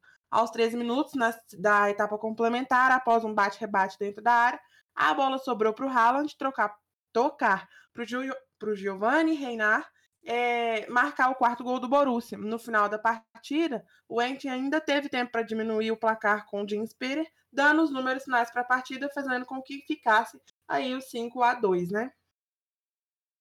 Uma excelente estreia para o Borussia Dortmund, né? Fazer o famoso saldo é, de três gols favoráveis, né? Já colar no G4. É, estrear em casa é sempre importante, né? ver o carinho do seu torcedor e tudo mais. Agora, Francisco, desses dois pontos, né, o Bayern empatando fora de, empatando fora de casa e o Dortmund vencendo sua partida sobre os seus domínios. Qual que fica o ânimo para as duas equipes? Já tem aquela relação de, poxa, comecei jogando bem, vou continuar assim no caso do Borussia. E no Bayern, um adversário difícil, complicado, o empate não é um desastre, mas já tem a sua partida em casa. Já muda algum conceito para a segunda rodada ou, ou a primeira rodada é só aquela aquela tirada de nervosismo que acontece em vários clubes em suas estreias nos seus campeonatos nacionais? Olha, Pedro, na minha opinião, não importa como começa, não importa o que acontece no meio. A função do Borussia Dortmund é fazer o Bayern ser campeão da Bundesliga. No final, a gente sabe que é muito difícil que o Bayern não seja o campeão, né? Apesar de ter começado com empate, o Borussia com a vitória, vai dar Bayern e acho que é muito improvável que o Borussia consiga surpreender esse campeonato. É, principalmente pelo que o Bayern vem desempenhando ultimamente, né? Mas vamos ver, né? Futebol é jogado, vai que acontece uma hecatombe lá na Alemanha. Mas, Matheus, é só a primeira rodada. Nos conte sobre essa tabela que é apenas um desenho, um esboço mal desenhado do que pode acontecer durante a temporada do alemão, Matheus. Pois é, Pedro. Em primeiro lugar, a gente tem o Stuttgart com três pontos. Em segundo, o Hoffenheim também com três pontos. Em terceiro lugar, Borussia Dortmund, três pontos. Em quarto, Colin, ou Colônia, com três pontos, como vocês preferirem chamar. Já na zona de rebaixamento, o Eintracht Frankfurt tem, não somou pontos, nem o Greater Furt e nem o Augsburg, zero pontos todas as equipes. O Bayern está na oitava colocação no momento, mas a gente sabe que está só no início, uma rodada só, é, tem muito pela frente. E como vocês mesmos disseram aí, o Francisco também falou muito bem, o Bayern pode não ter começado bem com o campeonato alemão, mas na Supercopa da Alemanha mostrou que veio, né? Que o time não tá morto, já ganhou em cima do Borussia Dortmund. Então eu acho que tá muito cedo ainda pra gente falar, é, fazer uma projeção, né? O que você acredita que Bayern e Borussia vão sim ser os dois primeiros colocados desse ano fato consumado, né? Igual o Francisco falou, né, Matheus, sobre esse título que é muito difícil tirar do Bayern, isso fica registrado no nosso Spotify, né? Para pessoa que gosta do campeonato alemão, que gosta do futebol europeu em si, se quiser cornetar por um acaso, se acontecesse um desastre muito grande do Bayern de Munique não conseguiu o título do, do alemão, é só procurar, procurar no Spotify essa fala do Francisco e cornetar ele depois, né, Matheus? Exatamente querem zoar eu e o Francisco depois do campeonato alemão, caso aconteça é, uma zebra, vão lá no nosso vão lá no Spotify, digitem mesa redonda, peguem o nosso programa de hoje, ouçam, façam um recorte lá, mandem pra gente, falem, ó, vocês falaram que o Bayern ia ganhar e não ganhou. Então, qualquer programa que você queira ouvir, seja o programa de quarto, programa de sexta, futebol nacional e internacional, vai lá no Spotify, pesquise Mesa Redonda e ouça nossos programas é, todo dia e no horário que você quiser. Também tem o nosso link que te leva do nosso Instagram direto para o Spotify, né? Essa interligação aqui na Rádio Plural, no Instagram do Mesa Redonda e também no Spotify, né? Se você perdeu alguma coisa do programa de hoje, principalmente meio-dia e um minuto pelo horário de Brasília, chega lá no Spotify que você vai ver que falamos da Copa Sul-Americana, também da Libertadores, classificações e eliminações dos brasileiros, falamos do Campeonato Francês, confronto entre Lille e Nice, Angers e Lyon, também Olympique de Marseille e Bordeaux, PSG e Estrasburgo, falamos muito do francês, a Mafê detalhou a tabela, então chega lá no Spotify para você acompanhar, assim como o campeonato alemão, né? Vitória do Mainz sobre o Leipzig, empate entre Borussia Mönchengladbach e Bayern de Munique, e o Borussia Dortmund estreando com vitória para cima do Eintracht Frankfurt. Tudo isso e o Matheus detalhando a tabela está no Spotify do Mesa Redonda. Sempre acompanhe a gente onde e quando puder. E o Matheus continua com a palavra depois da vinheta, porque está chegando o mercado da bola.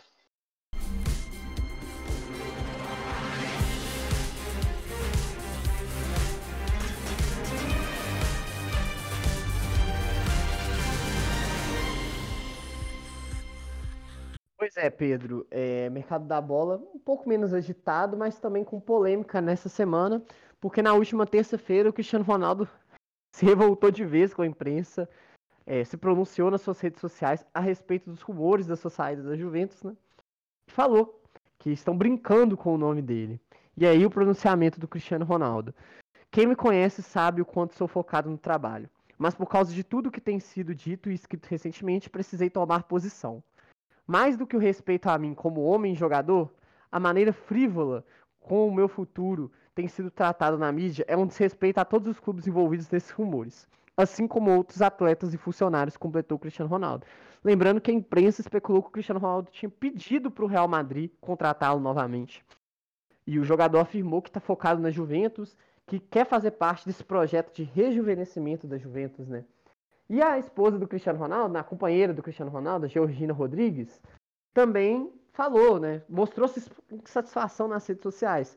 Porque o técnico italiano Carlo Ancelotti, atual treinador do Real Madrid, postou é, Cristiano Ronaldo é uma lenda do Real Madrid e tem todo o meu carinho e respeito, mas nunca pensei em contratá-lo.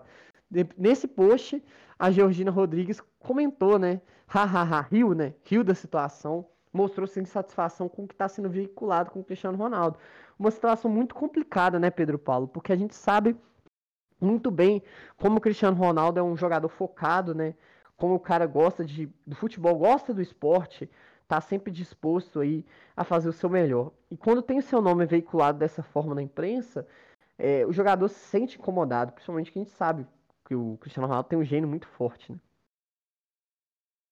Pois é, a personalidade dele é uma personalidade forte. Ele gosta de se manter focado em, ser, em ter bom desempenho, marcar muitos gols e dar muita assistência e ganhar.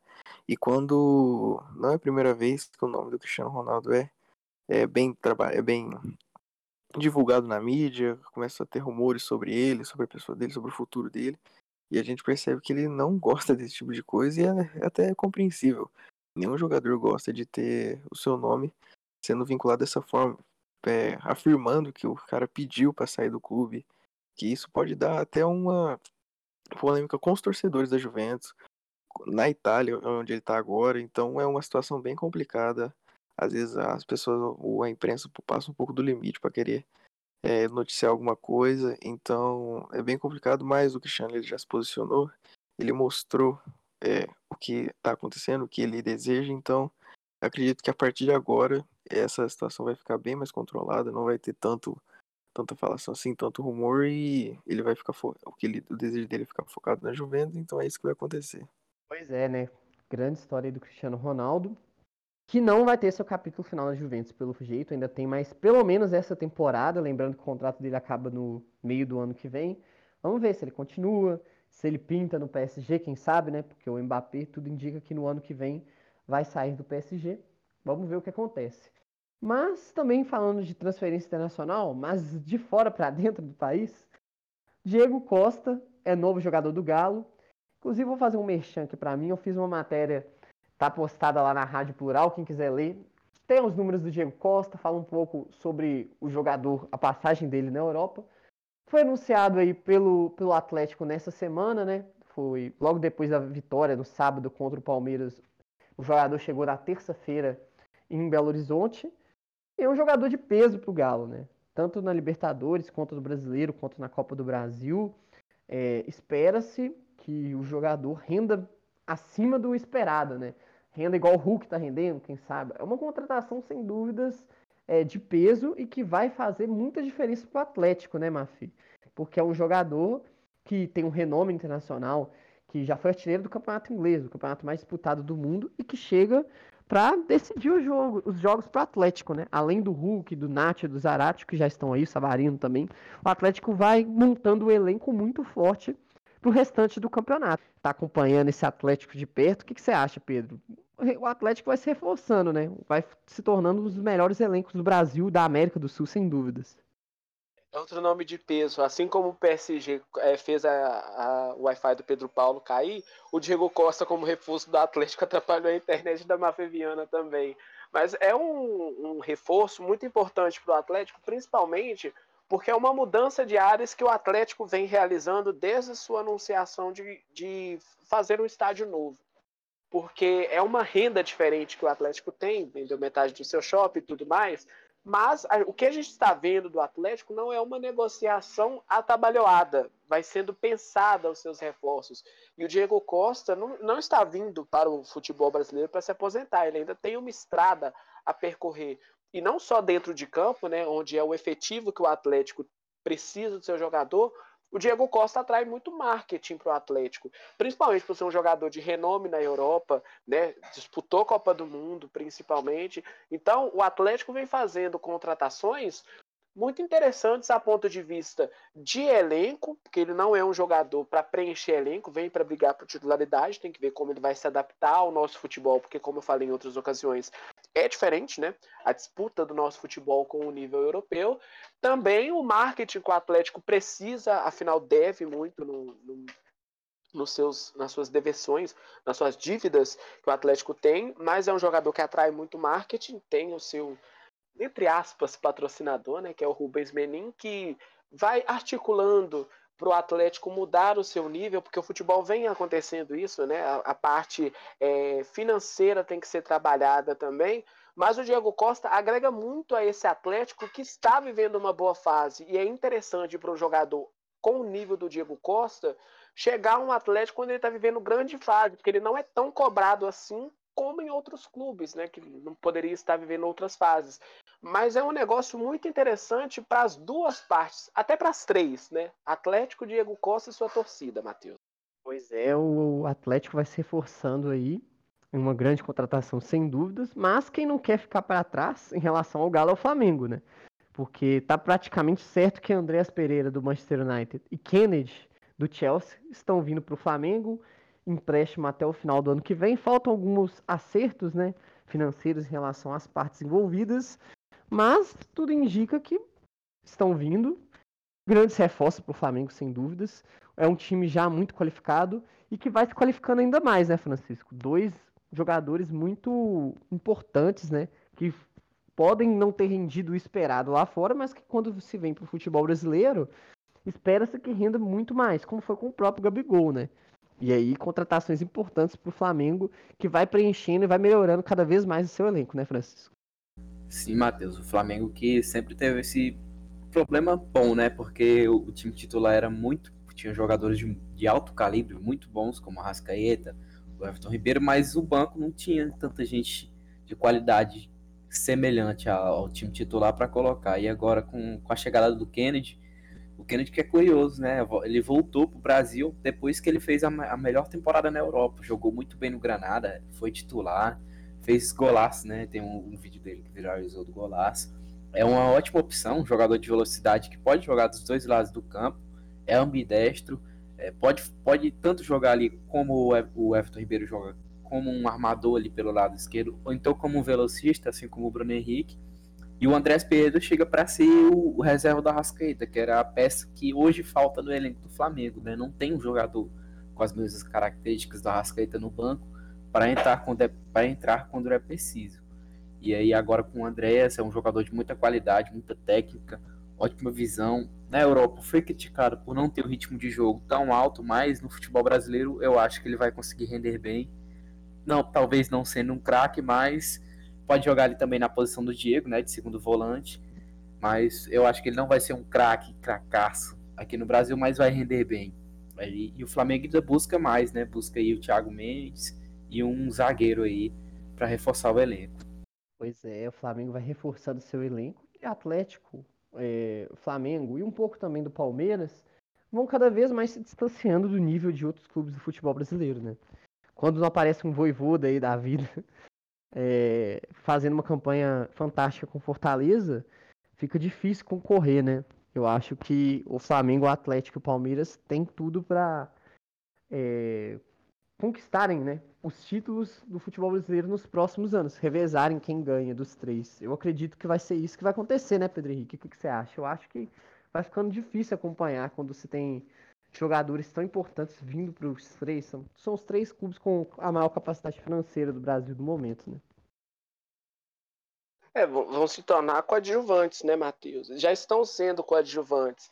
Mas é pensar, né, que o futebol ele é de futuro. A gente está em 2021. Se os clubes que não sejam, né, Atlético, Palmeiras e Flamengo, ter uma reestruturação financeira, ter um planejamento para daqui a 5, 6 anos, que é muito difícil que a torcida aqui no Brasil não aceita, daqui a 5, 6 anos podem ser a nível de Palmeiras, Atlético e Flamengo, né? Há de suas maneiras entre Atlético, entre Palmeiras e Flamengo, teve mais organização.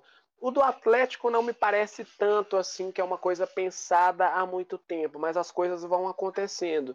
Mas para os outros clubes, né, para a gente ter um campeonato como a gente sempre conhece, antes dele começar com oito times considerados é, disputáveis a título, precisa dessa organização. Mas é enriquece muito o futebol brasileiro essas contratações que Atlético, Palmeiras e Flamengo vem fazendo, principalmente para elevar o produto, né? Chegar ele a um nível superior que a gente precisa muito, né? Para atrair patrocinadores e o, e o clube e os clubes serem reconhecidos, ter mais poder de investimento, porque essa é a máquina que o futebol vai fazendo, né? Essas são as situações que o futebol apresenta. Um mercado da bola mais enxuto, mas sempre discutível, porque jornalista adora fazer isso, né? Qualquer assunto a gente está falando, principalmente com estudo e ter propriedade do caso, mas sempre interessante a gente falar desse mercado que sempre tem essas discussões super favoráveis sobre o nosso futebol do jeito que a gente gosta. Voltando aos seus campeonatos nacionais e continuando na Europa, a Espanha é o principal assunto agora do Mesa Redonda.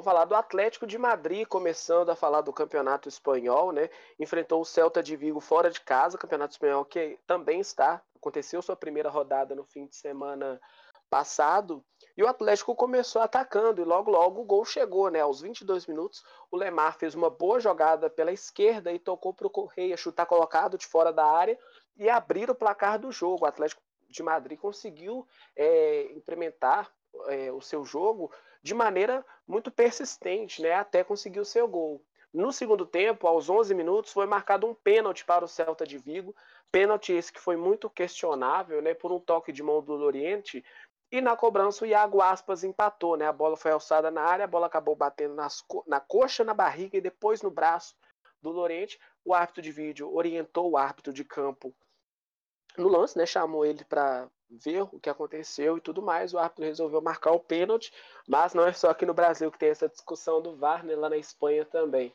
Aos 17 do segundo tempo, uma belíssima enfiada de bola do Saul para o Correia novamente, que dominou e bateu cruzado para fazer o segundo dele do Atlético de Madrid na partida. Nos minutos finais, uma confusão esquentou os ânimos dos jogadores, né? O Hugo Malho do Celta pisou no Luiz Soares do Atlético de Madrid e o bolinho se formou. O Hugo foi expulso e o Hermoso do Atlético foi junto, mas o acontecimento não alterou o placar e o Atlético de Madrid conquistou sua vitória na estreia. Não foi um resultado é, com três gols de diferença, mas os três pontos foram conquistados, né? contra o Celta de Vigo fora de casa, o Atlético Paranaense, o Atlético Paranaense, bem, o Atlético de Madrid larga bem é, na estreia do Campeonato Espanhol, principalmente pelo fato de colocar o seu futebol em prática e executar a, as chances que ele teve com maestria. O Atlético de Madrid, ele chega bem no ataque, né? Uma equipe veloz, futebol europeu tem muito isso, né? Velocidade é importante. O Celta de Vigo, por uma ocasião, conseguiu um empate, mas o Atlético de Madrid conseguiu uma vitória, mesmo com 2 a 1 bem consistente, né? Porque pelo que a gente vê na partida é diferente do que o resultado acontece. Então, vitórias consistentes assim é, melhoram para as próximas rodadas do Atlético de Madrid, né? Que vai enfrentar o Elche em casa no domingo, duas e meia da tarde. Então, é, começar assim um campeonato tão equilibrado como é o espanhol, um pouquinho mais abaixo do que em temporadas anteriores, né? principalmente pelo fato do Messi, é super importante para o decorrer do campeonato. Outra equipe de Madrid também que entrou em campo foi o Real Madrid, né, que enfrentou o Alavés também fora de casa, né, Pedro Paulo? Atlético de Madrid conseguiu uma boa vitória e o Real Madrid também conseguiu uma excelente vitória, uma goleada fora de casa para assim como o Atlético largar bem no campeonato, né, Pedro? É, os blancos eles estrearam muito bem na La Liga, eles venceram o Alavés por 4 a 1. E uma coisa interessante é que entre os gols dos madridistas, um deles foi marcado pelo brasileiro, pelo jovem Vinícius Júnior, que está iniciando, né, a partir de agora, sua quarta temporada no Real Madrid já. Então ele está há um tempo já na equipe, a gente percebe que cada vez mais ele vai se integrando mesmo como jogador, como um dos jogadores principais do Real Madrid. E os outros três, eles foram executados por Nacho e dois por Karim Benzema. Que a gente percebe também que desde a saída do Cristiano Ronaldo, ele tá se sagrando como o grande líder técnico, né? Como o grande craque da equipe. Ele tá fazendo muitos gols e tá decidindo as partidas por Real mesmo. Desde que o Cristiano saiu, ele assumiu esse papel. Então é interessante ver isso também como o Benzema ainda tem bola para gastar. E o gol de desconto do Alavés ele foi feito por Joselu de pênalti aos 65 minutos. E com essa vitória, o Real ocupou de maneira, né, no momento ocupa a primeira colocação do torneio. Isso obviamente pode mudar e talvez pode até ter mudado é, enquanto eu estivesse enquanto eu estava escrevendo e pesquisando sobre. Mas com essa com esse grande número de gols na primeira rodada na estreia fez com que o Real ocupasse naquele momento a primeira colocação do torneio. Marcou o mesmo número de gols do que o Barcelona, né? O Francisco vai falar daqui a pouco.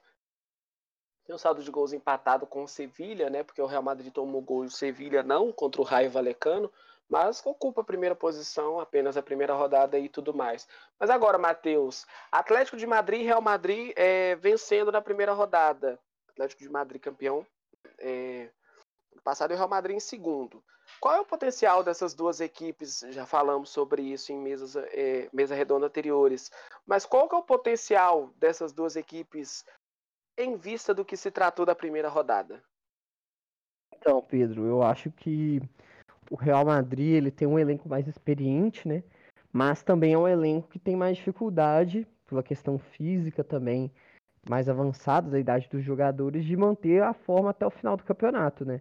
Eu acho que vão lutar assim pelo título. Vai, eu acredito que fique entre os dois. O Barcelona começou bem, mas eu não acho que vai manter o pique até o final. Posso me enganar, e o Barcelona acabar conquistando o título, mas eu acho que não, isso não vai acontecer.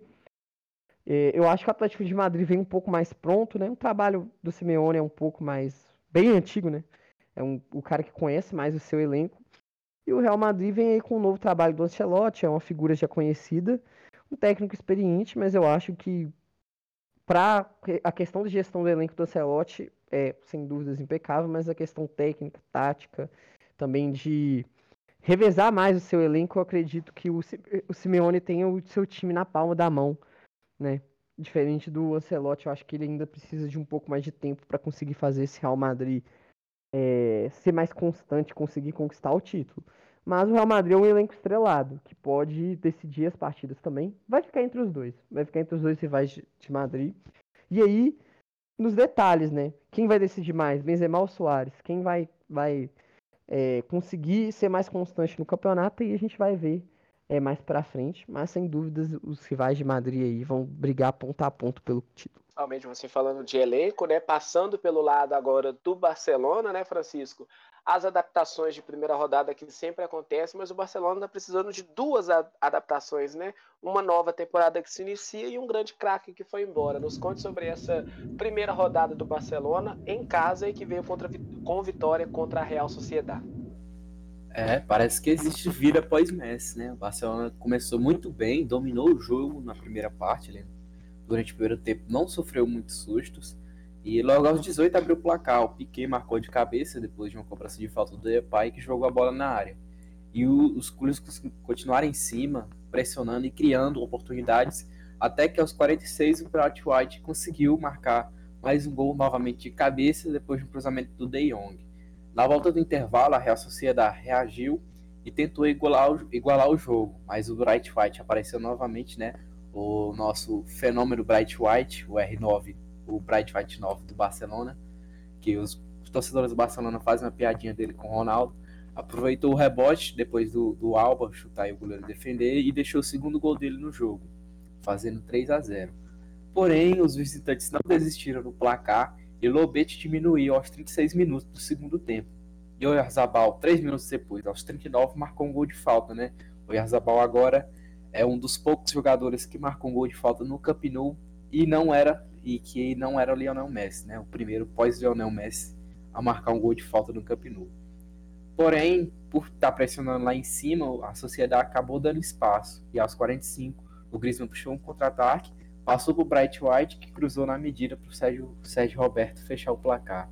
E o Barcelona venceu por 4 a 2 aí e agora está na quarta posição do Campeonato Espanhol. Muito bem, nos detalhe essa primeira rodada em quesito de pontos. Como fica a tabela do Campeonato Espanhol, Francisco? O G4 está com Real Madrid em primeiro, Sevilha em segundo, Barcelona em terceiro e Atlético de Madrid em quarto, todos com três pontos. Quem também tem três pontos é o Valência, mas o Valência está em quinto e está na zona de classificação para a Europa League. Junto com o Valência na classificação para a Europa League está o Cadiz, que tem só um ponto.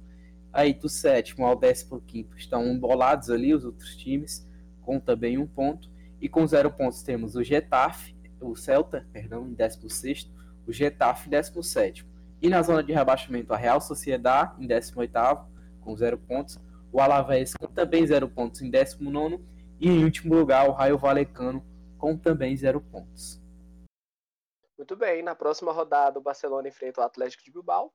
O Atlético de Madrid vai enfrentar o Elche e o Real Madrid vai enfrentar o Levante, né? Atlético de Madrid em casa, Barcelona e Real Madrid jogam fora na segunda rodada do Campeonato Espanhol. Continuando os assuntos dos nacionais, é hora do Campeonato Inglês.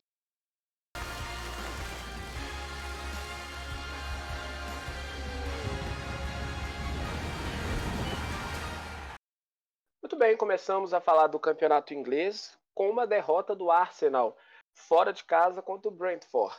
Entre novidades e favoritismo, né? A equipe da casa pressionou o Arsenal no início da partida e aos 22 minutos o Canos pela direita bateu para o gol e o Leno não conseguiu fazer a defesa. O Arsenal não teve uma jogada real de gol no primeiro tempo, né? O que é impressionante a nível do clube que é o Arsenal, principalmente contra uma novidade é, na primeira rodada do campeonato inglês. No segundo tempo, o Arsenal teve que ir ao ataque e buscar resulta o resultado. Perdão. Smith Rowe teve uma boa chance, mas chutou em cima do goleiro. Pressionava muito e chutava também, né? mas não acertava o gol em si a equipe do Arsenal. Aos 27 minutos do segundo tempo, após cobrança de lateral, a bola sobrou na pequena área e o Norgard, de cabeça, ampliou o marcador.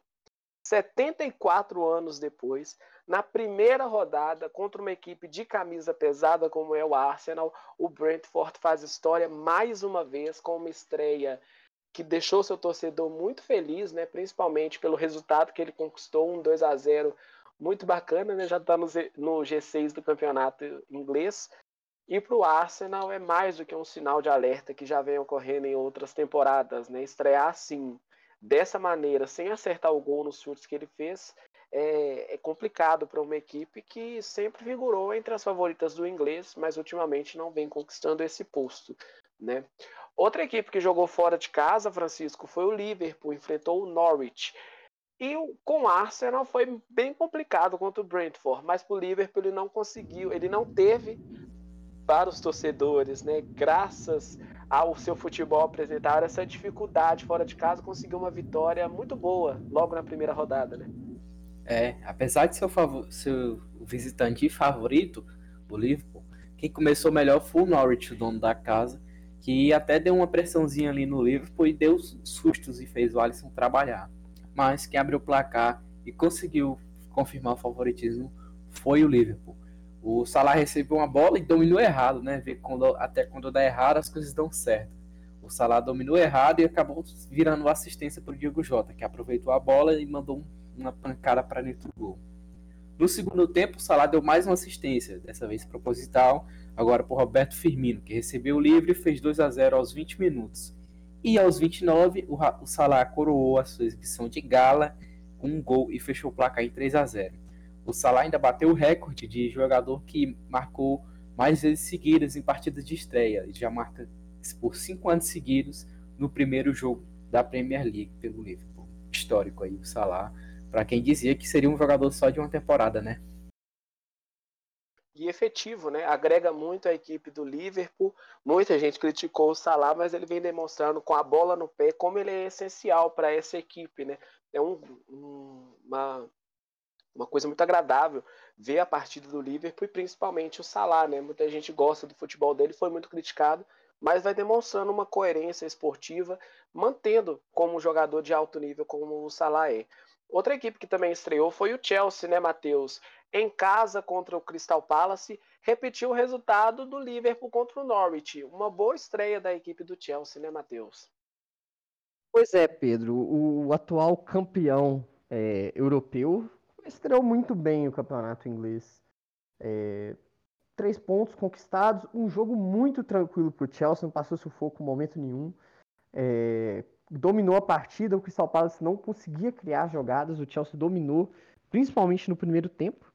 E aí foi acumulando finalizações. E aí, quando você vai deixando um time como o Chelsea é, chutar no seu gol, uma hora a bola vai entrar.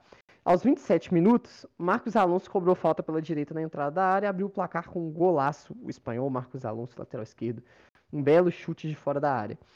É, e depois de tabela com as peliquetas na direita, Mason Mount, o melhor jogador do Chelsea na última temporada, cruzou a bola na área. Timo Werner dividiu com o goleiro Guaita. E a bola sobrou limpa para o Pulisic ampliar o placar 2 a 0 norte-americano Pulisic aí, fazendo, deixando seu gol para a equipe do Chelsea. Já aos 58 minutos, Chalobah, jogador da base do Chelsea, acertou um belo chute rasteiro de fora da área para fechar a goleada. Final Chelsea 3, Crystal Palace 0. O Chelsea, que ano passado não conseguiu brigar pelo título inglês, esse ano tem tudo para brigar até o final, rodada por rodada, já que tem um dos melhores elencos do campeonato inglês. 19 pontos atrás do City, né? Ficou em quarto lugar com o título de Liga dos Campeões. É claro que para conquistar o campeonato inglês, a torcida fica muito esper em, em, esperança para um título tão importante. É uma liga que muitos consideram, né, 8 em cada 10 pessoas, poderia até dizer assim, a principal liga do mundo. Né? Então é interessante. Você não deixa a liga de segundo plano, principalmente porque ela é muito interessante e muito visada na temporada inglesa. Né? Então o Chelsea começa muito bem, vencendo no Crystal Palace em casa. Primeira rodada já com clássicos, né, Mafi? Tottenham e Manchester City, duas equipes. Eu considero Tottenham e Manchester City como clássico, viu? É, é, é mais opinião do que um fato mesmo. Mas o Tottenham, logo em casa, contra o atual campeão, já conseguir largar a frente assim, mesmo com 1 a 0 né? É importante porque o Tottenham precisa é, melhorar depois de ficar em sétimo lugar na temporada passada com 62 pontos. Logo de cara já tem um adversário desse nível, se esperava um jogão. Nos conte sobre essa partida. E se você considera Tottenham e Manchester City um clássico, Mafia Viana? Considero também, Pedro. Eu acho que na Inglaterra a gente tem muitos clássicos. Não é à toa que é o melhor campeonato a se acompanhar no mundo. É...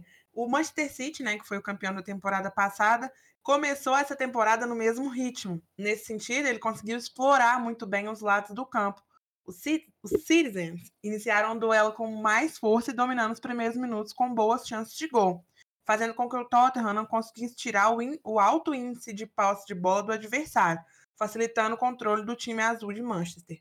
Logo no primeiro minuto, após o chute é, do meio-campista dinamarquês Roy Pierre, o zagueiro português do City, Rubem Dias, tirou o perigo, animando a torcida dos Spruts. Na sequência, a jogada individual do, do atacante Son é, levou a um belo chute e acertar o contrapé do goleiro Ederson, é, deixando os Spruts na frente. Mesmo com o controle do jogo sendo do City, o Tottenham continuava a ser perigoso nos contra-ataques. É, mesmo assim, né, o Belvin perdeu a oportunidade chutando de fora da, é, chutando na rede pelo lado de fora. E para completar, o atacante espanhol Fernando Torres perdoou um gol debaixo da trave para levar o técnico Pep Guardiola à loucura, né? É, o City foi superior na partida, mas quem conseguiu o resultado foi o Tottenham. História, né? Colocar a bola na caixinha e conquistar seus três primeiros pontos. É uma surpresa, Matheus, essa, essa derrota do City logo na primeira rodada? Olha, Pedro, não eu achei, sinceramente, uma surpresa, mas é comum do equipe do Manchester City começar mal. No último campeonato inglês também não foi bem no início e acabou acabou sendo como foi, né? Conquistou o título com rodadas de antecedência aí. É, o City, segunda derrota já oficial na temporada, né? Perdeu a final da Supercopa da Inglaterra pro Leicester e agora perde pro Tottenham. Tem que corrigir principalmente a questão ofensiva. O City tá perdendo muitos gols. Cria jogadas, mas não tá sendo efetivo. E é uma curiosidade que eu vi muita gente falando. É muito curioso que o Gabriel Jesus, né, que o Tite ama convocar aí, todos, todos os jogos da seleção, ele é o único atacante do time e mesmo assim ele é banco. Curioso o caso, né? O City precisando fazer gols é, o, o, Gabriel Jesus é o único atacante do time e acaba que ele não joga. Ele está sempre ali no banco de reservas. Isso deve incomodar muito o, o jogador, né? Principalmente numa equipe de alto nível. Você vai para a Europa para jogar, Mas é, é, bem curioso mesmo, né? Isso acontece, o técnico lá, lá fora, né? Ele tem essa propriedade maior, ele banca, né? Se você vai jogar ou se você não vai jogar, ele não é tão questionado assim pela diretoria. Então tem essa hierarquia no futebol europeu. Quem estreou muito bem, né, Pedro Paulo, foi o Manchester United. Venceu o Leeds em casa, vencer uma coisa, como a Mafi falou de Atlético e River, né? Dar espetáculo é outra. E o Manchester conseguiu fazer isso muito bem na primeira rodada do inglês, né, Pedro? Não, exatamente. Esse jogo foi uma coisa de louco. Foi possivelmente um dos melhores jogos da primeira rodada assim da Premier League e foi impressionante porque teve duas atuações muito absurdas de dois jogadores diferentes. O Pogba, que anotou quatro assistências nesse jogo, e é legal a gente lembrar que na temporada passada ele anotou três assistências na temporada inteira da Premier League. Nesse jogo, só nesse jogo ele fez deu quatro assistências, deu quatro passes para gol. E além disso, o Bruno Fernandes anotou um hat-trick, que é quando o jogador faz três gols para quem, para se algum dos nossos ouvintes não souber sobre isso. Então teve quatro assistências de um jogador e três gols do outro. Essa dupla que, obviamente, é a dupla, né, protagonista do, do Manchester United, os gols, eles. para sair os gols, eles passam por ali com a chegada do Jadon Sancho. Isso pode melhorar ainda mais. Então, deu para ver que essa dupla tá muito estrelada, eles estão funcionando, funcionando muito bem. E os Red Devils venceram o Leeds por 5 a 1 né? É, e assumiram a liderança do campeonato. É, com essa partida e com essa, essa enorme quantidade de gols. Os outros gols do United, né, lembrando que o Bruno Fernandes fez três, foram marcados pelo brasileiro Fred e por Mason Greenwood. O gol de desconto né, do Leeds foi marcado pelo, por Ailing. E aí ficou em 5 a 1 o placar com essas duas atuações absurdas. E aí, como eu estava comentando com vocês agora, é, com essa partida, o United assumiu a liderança e a tabela do campeonato inglês funciona da seguinte forma: os quatro primeiros eles são, eles têm o acesso à Champions League, o quinto e o sexto é, para a Europa, League e o rebaixamento são os três últimos. Então, no momento, para a Champions League, está funcionando da seguinte forma: o United está em primeiro, o Chelsea está em segundo, o Liverpool está em terceiro e o West Ham em quarto após a primeira rodada.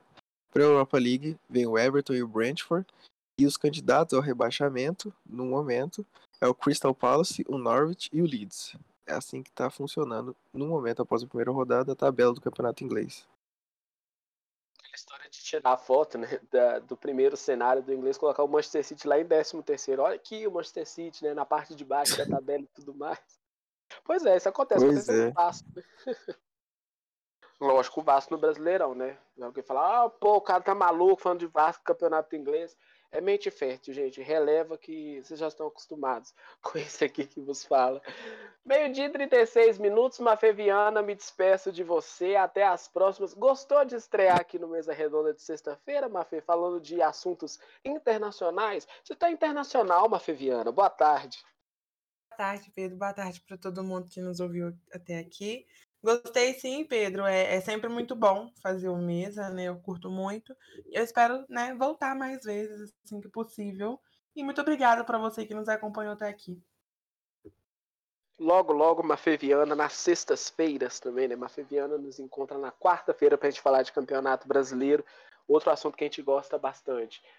Pedro Paulo, como é que vai ser seu fim de semana? De muito futebol? Vai relaxar mais, final de período, aquela coisa toda, né? De descansar a mente.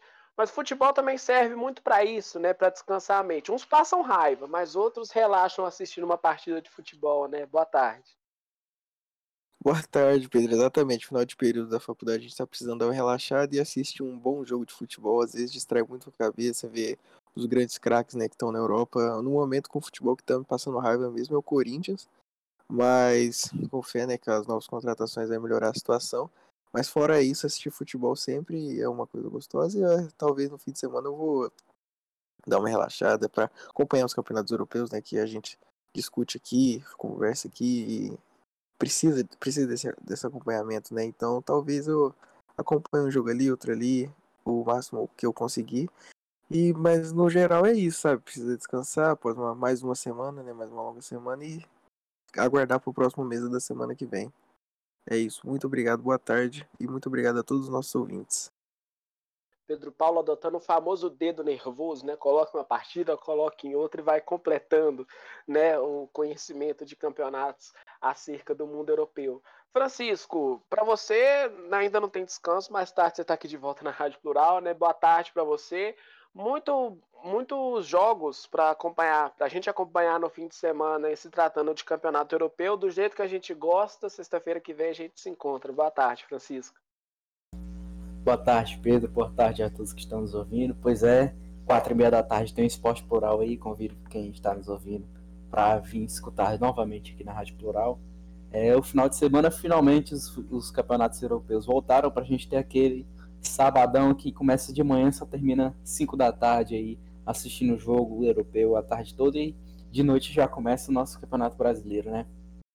Caderninho cheio de anotações, né? Do jeito que o jornalista faz. Você vai nessa também, Matheus? É nas anotações ou é mais de cabeça mesmo? Porque quando a gente conhece muito, a gente já fala de cabeça, mas são tantas partidas, né, Matheus? Que acaba que a caneta ou lápis ainda tem que ser fundamental na nossa profissão, né? Boa tarde até quarta-feira para a gente falar de Campeonato Brasileiro. Boa tarde, Pedro. Boa tarde a todos aí, Mafê, Francisco, Pedro Paulo, a todos os ouvintes. Pois é, né? Eu tenho terminar os trabalhos e depois disso fazer o, o dedo nervoso no controle, ficar mudando de jogo em jogo, que tiver melhor a gente deixa. Aí fica de olho no aplicativo, se tiver gol no outro jogo, você já muda para outro canal para ver o gol. E é isso aí, vamos acompanhando os jogos. É, tem muita, muitas partidas aí nesse campeonato. No campeonato alemão, italiano vai estrear, né? Nessa semana, nesse final de semana também. Vão ter muitos jogos para ir gente acompanhar. E é isso, né? Sempre de olho aí nos campeonatos, nos principais jogos do futebol no mundo. Mais um assunto para a gente falar na sexta-feira que vem, né? A estreia do campeonato alemão, do campeonato italiano, perdão, onde tem, claro, Cristiano Ronaldo, né? Que dispensa comentários, onde que ele joga é um acontecimento diferente. Então acompanhe os campeonatos europeus no fim de semana, o Brasileirão também, para a gente se tratar desse assunto na quarta-feira, para a gente falar muito de campeonato brasileiro. Você que gosta de futebol internacional, escute a gente no Spotify. E sexta-feira que vem, 10h30 da manhã, estamos ao vivo aqui para a gente falar de mais rodadas, tanto do italiano, do alemão, do francês, do espanhol, do inglês e do italiano. Muito obrigado pelo carinho, pela audiência e até as próximas. Mesa Redonda, pluralidade em primeiro lugar.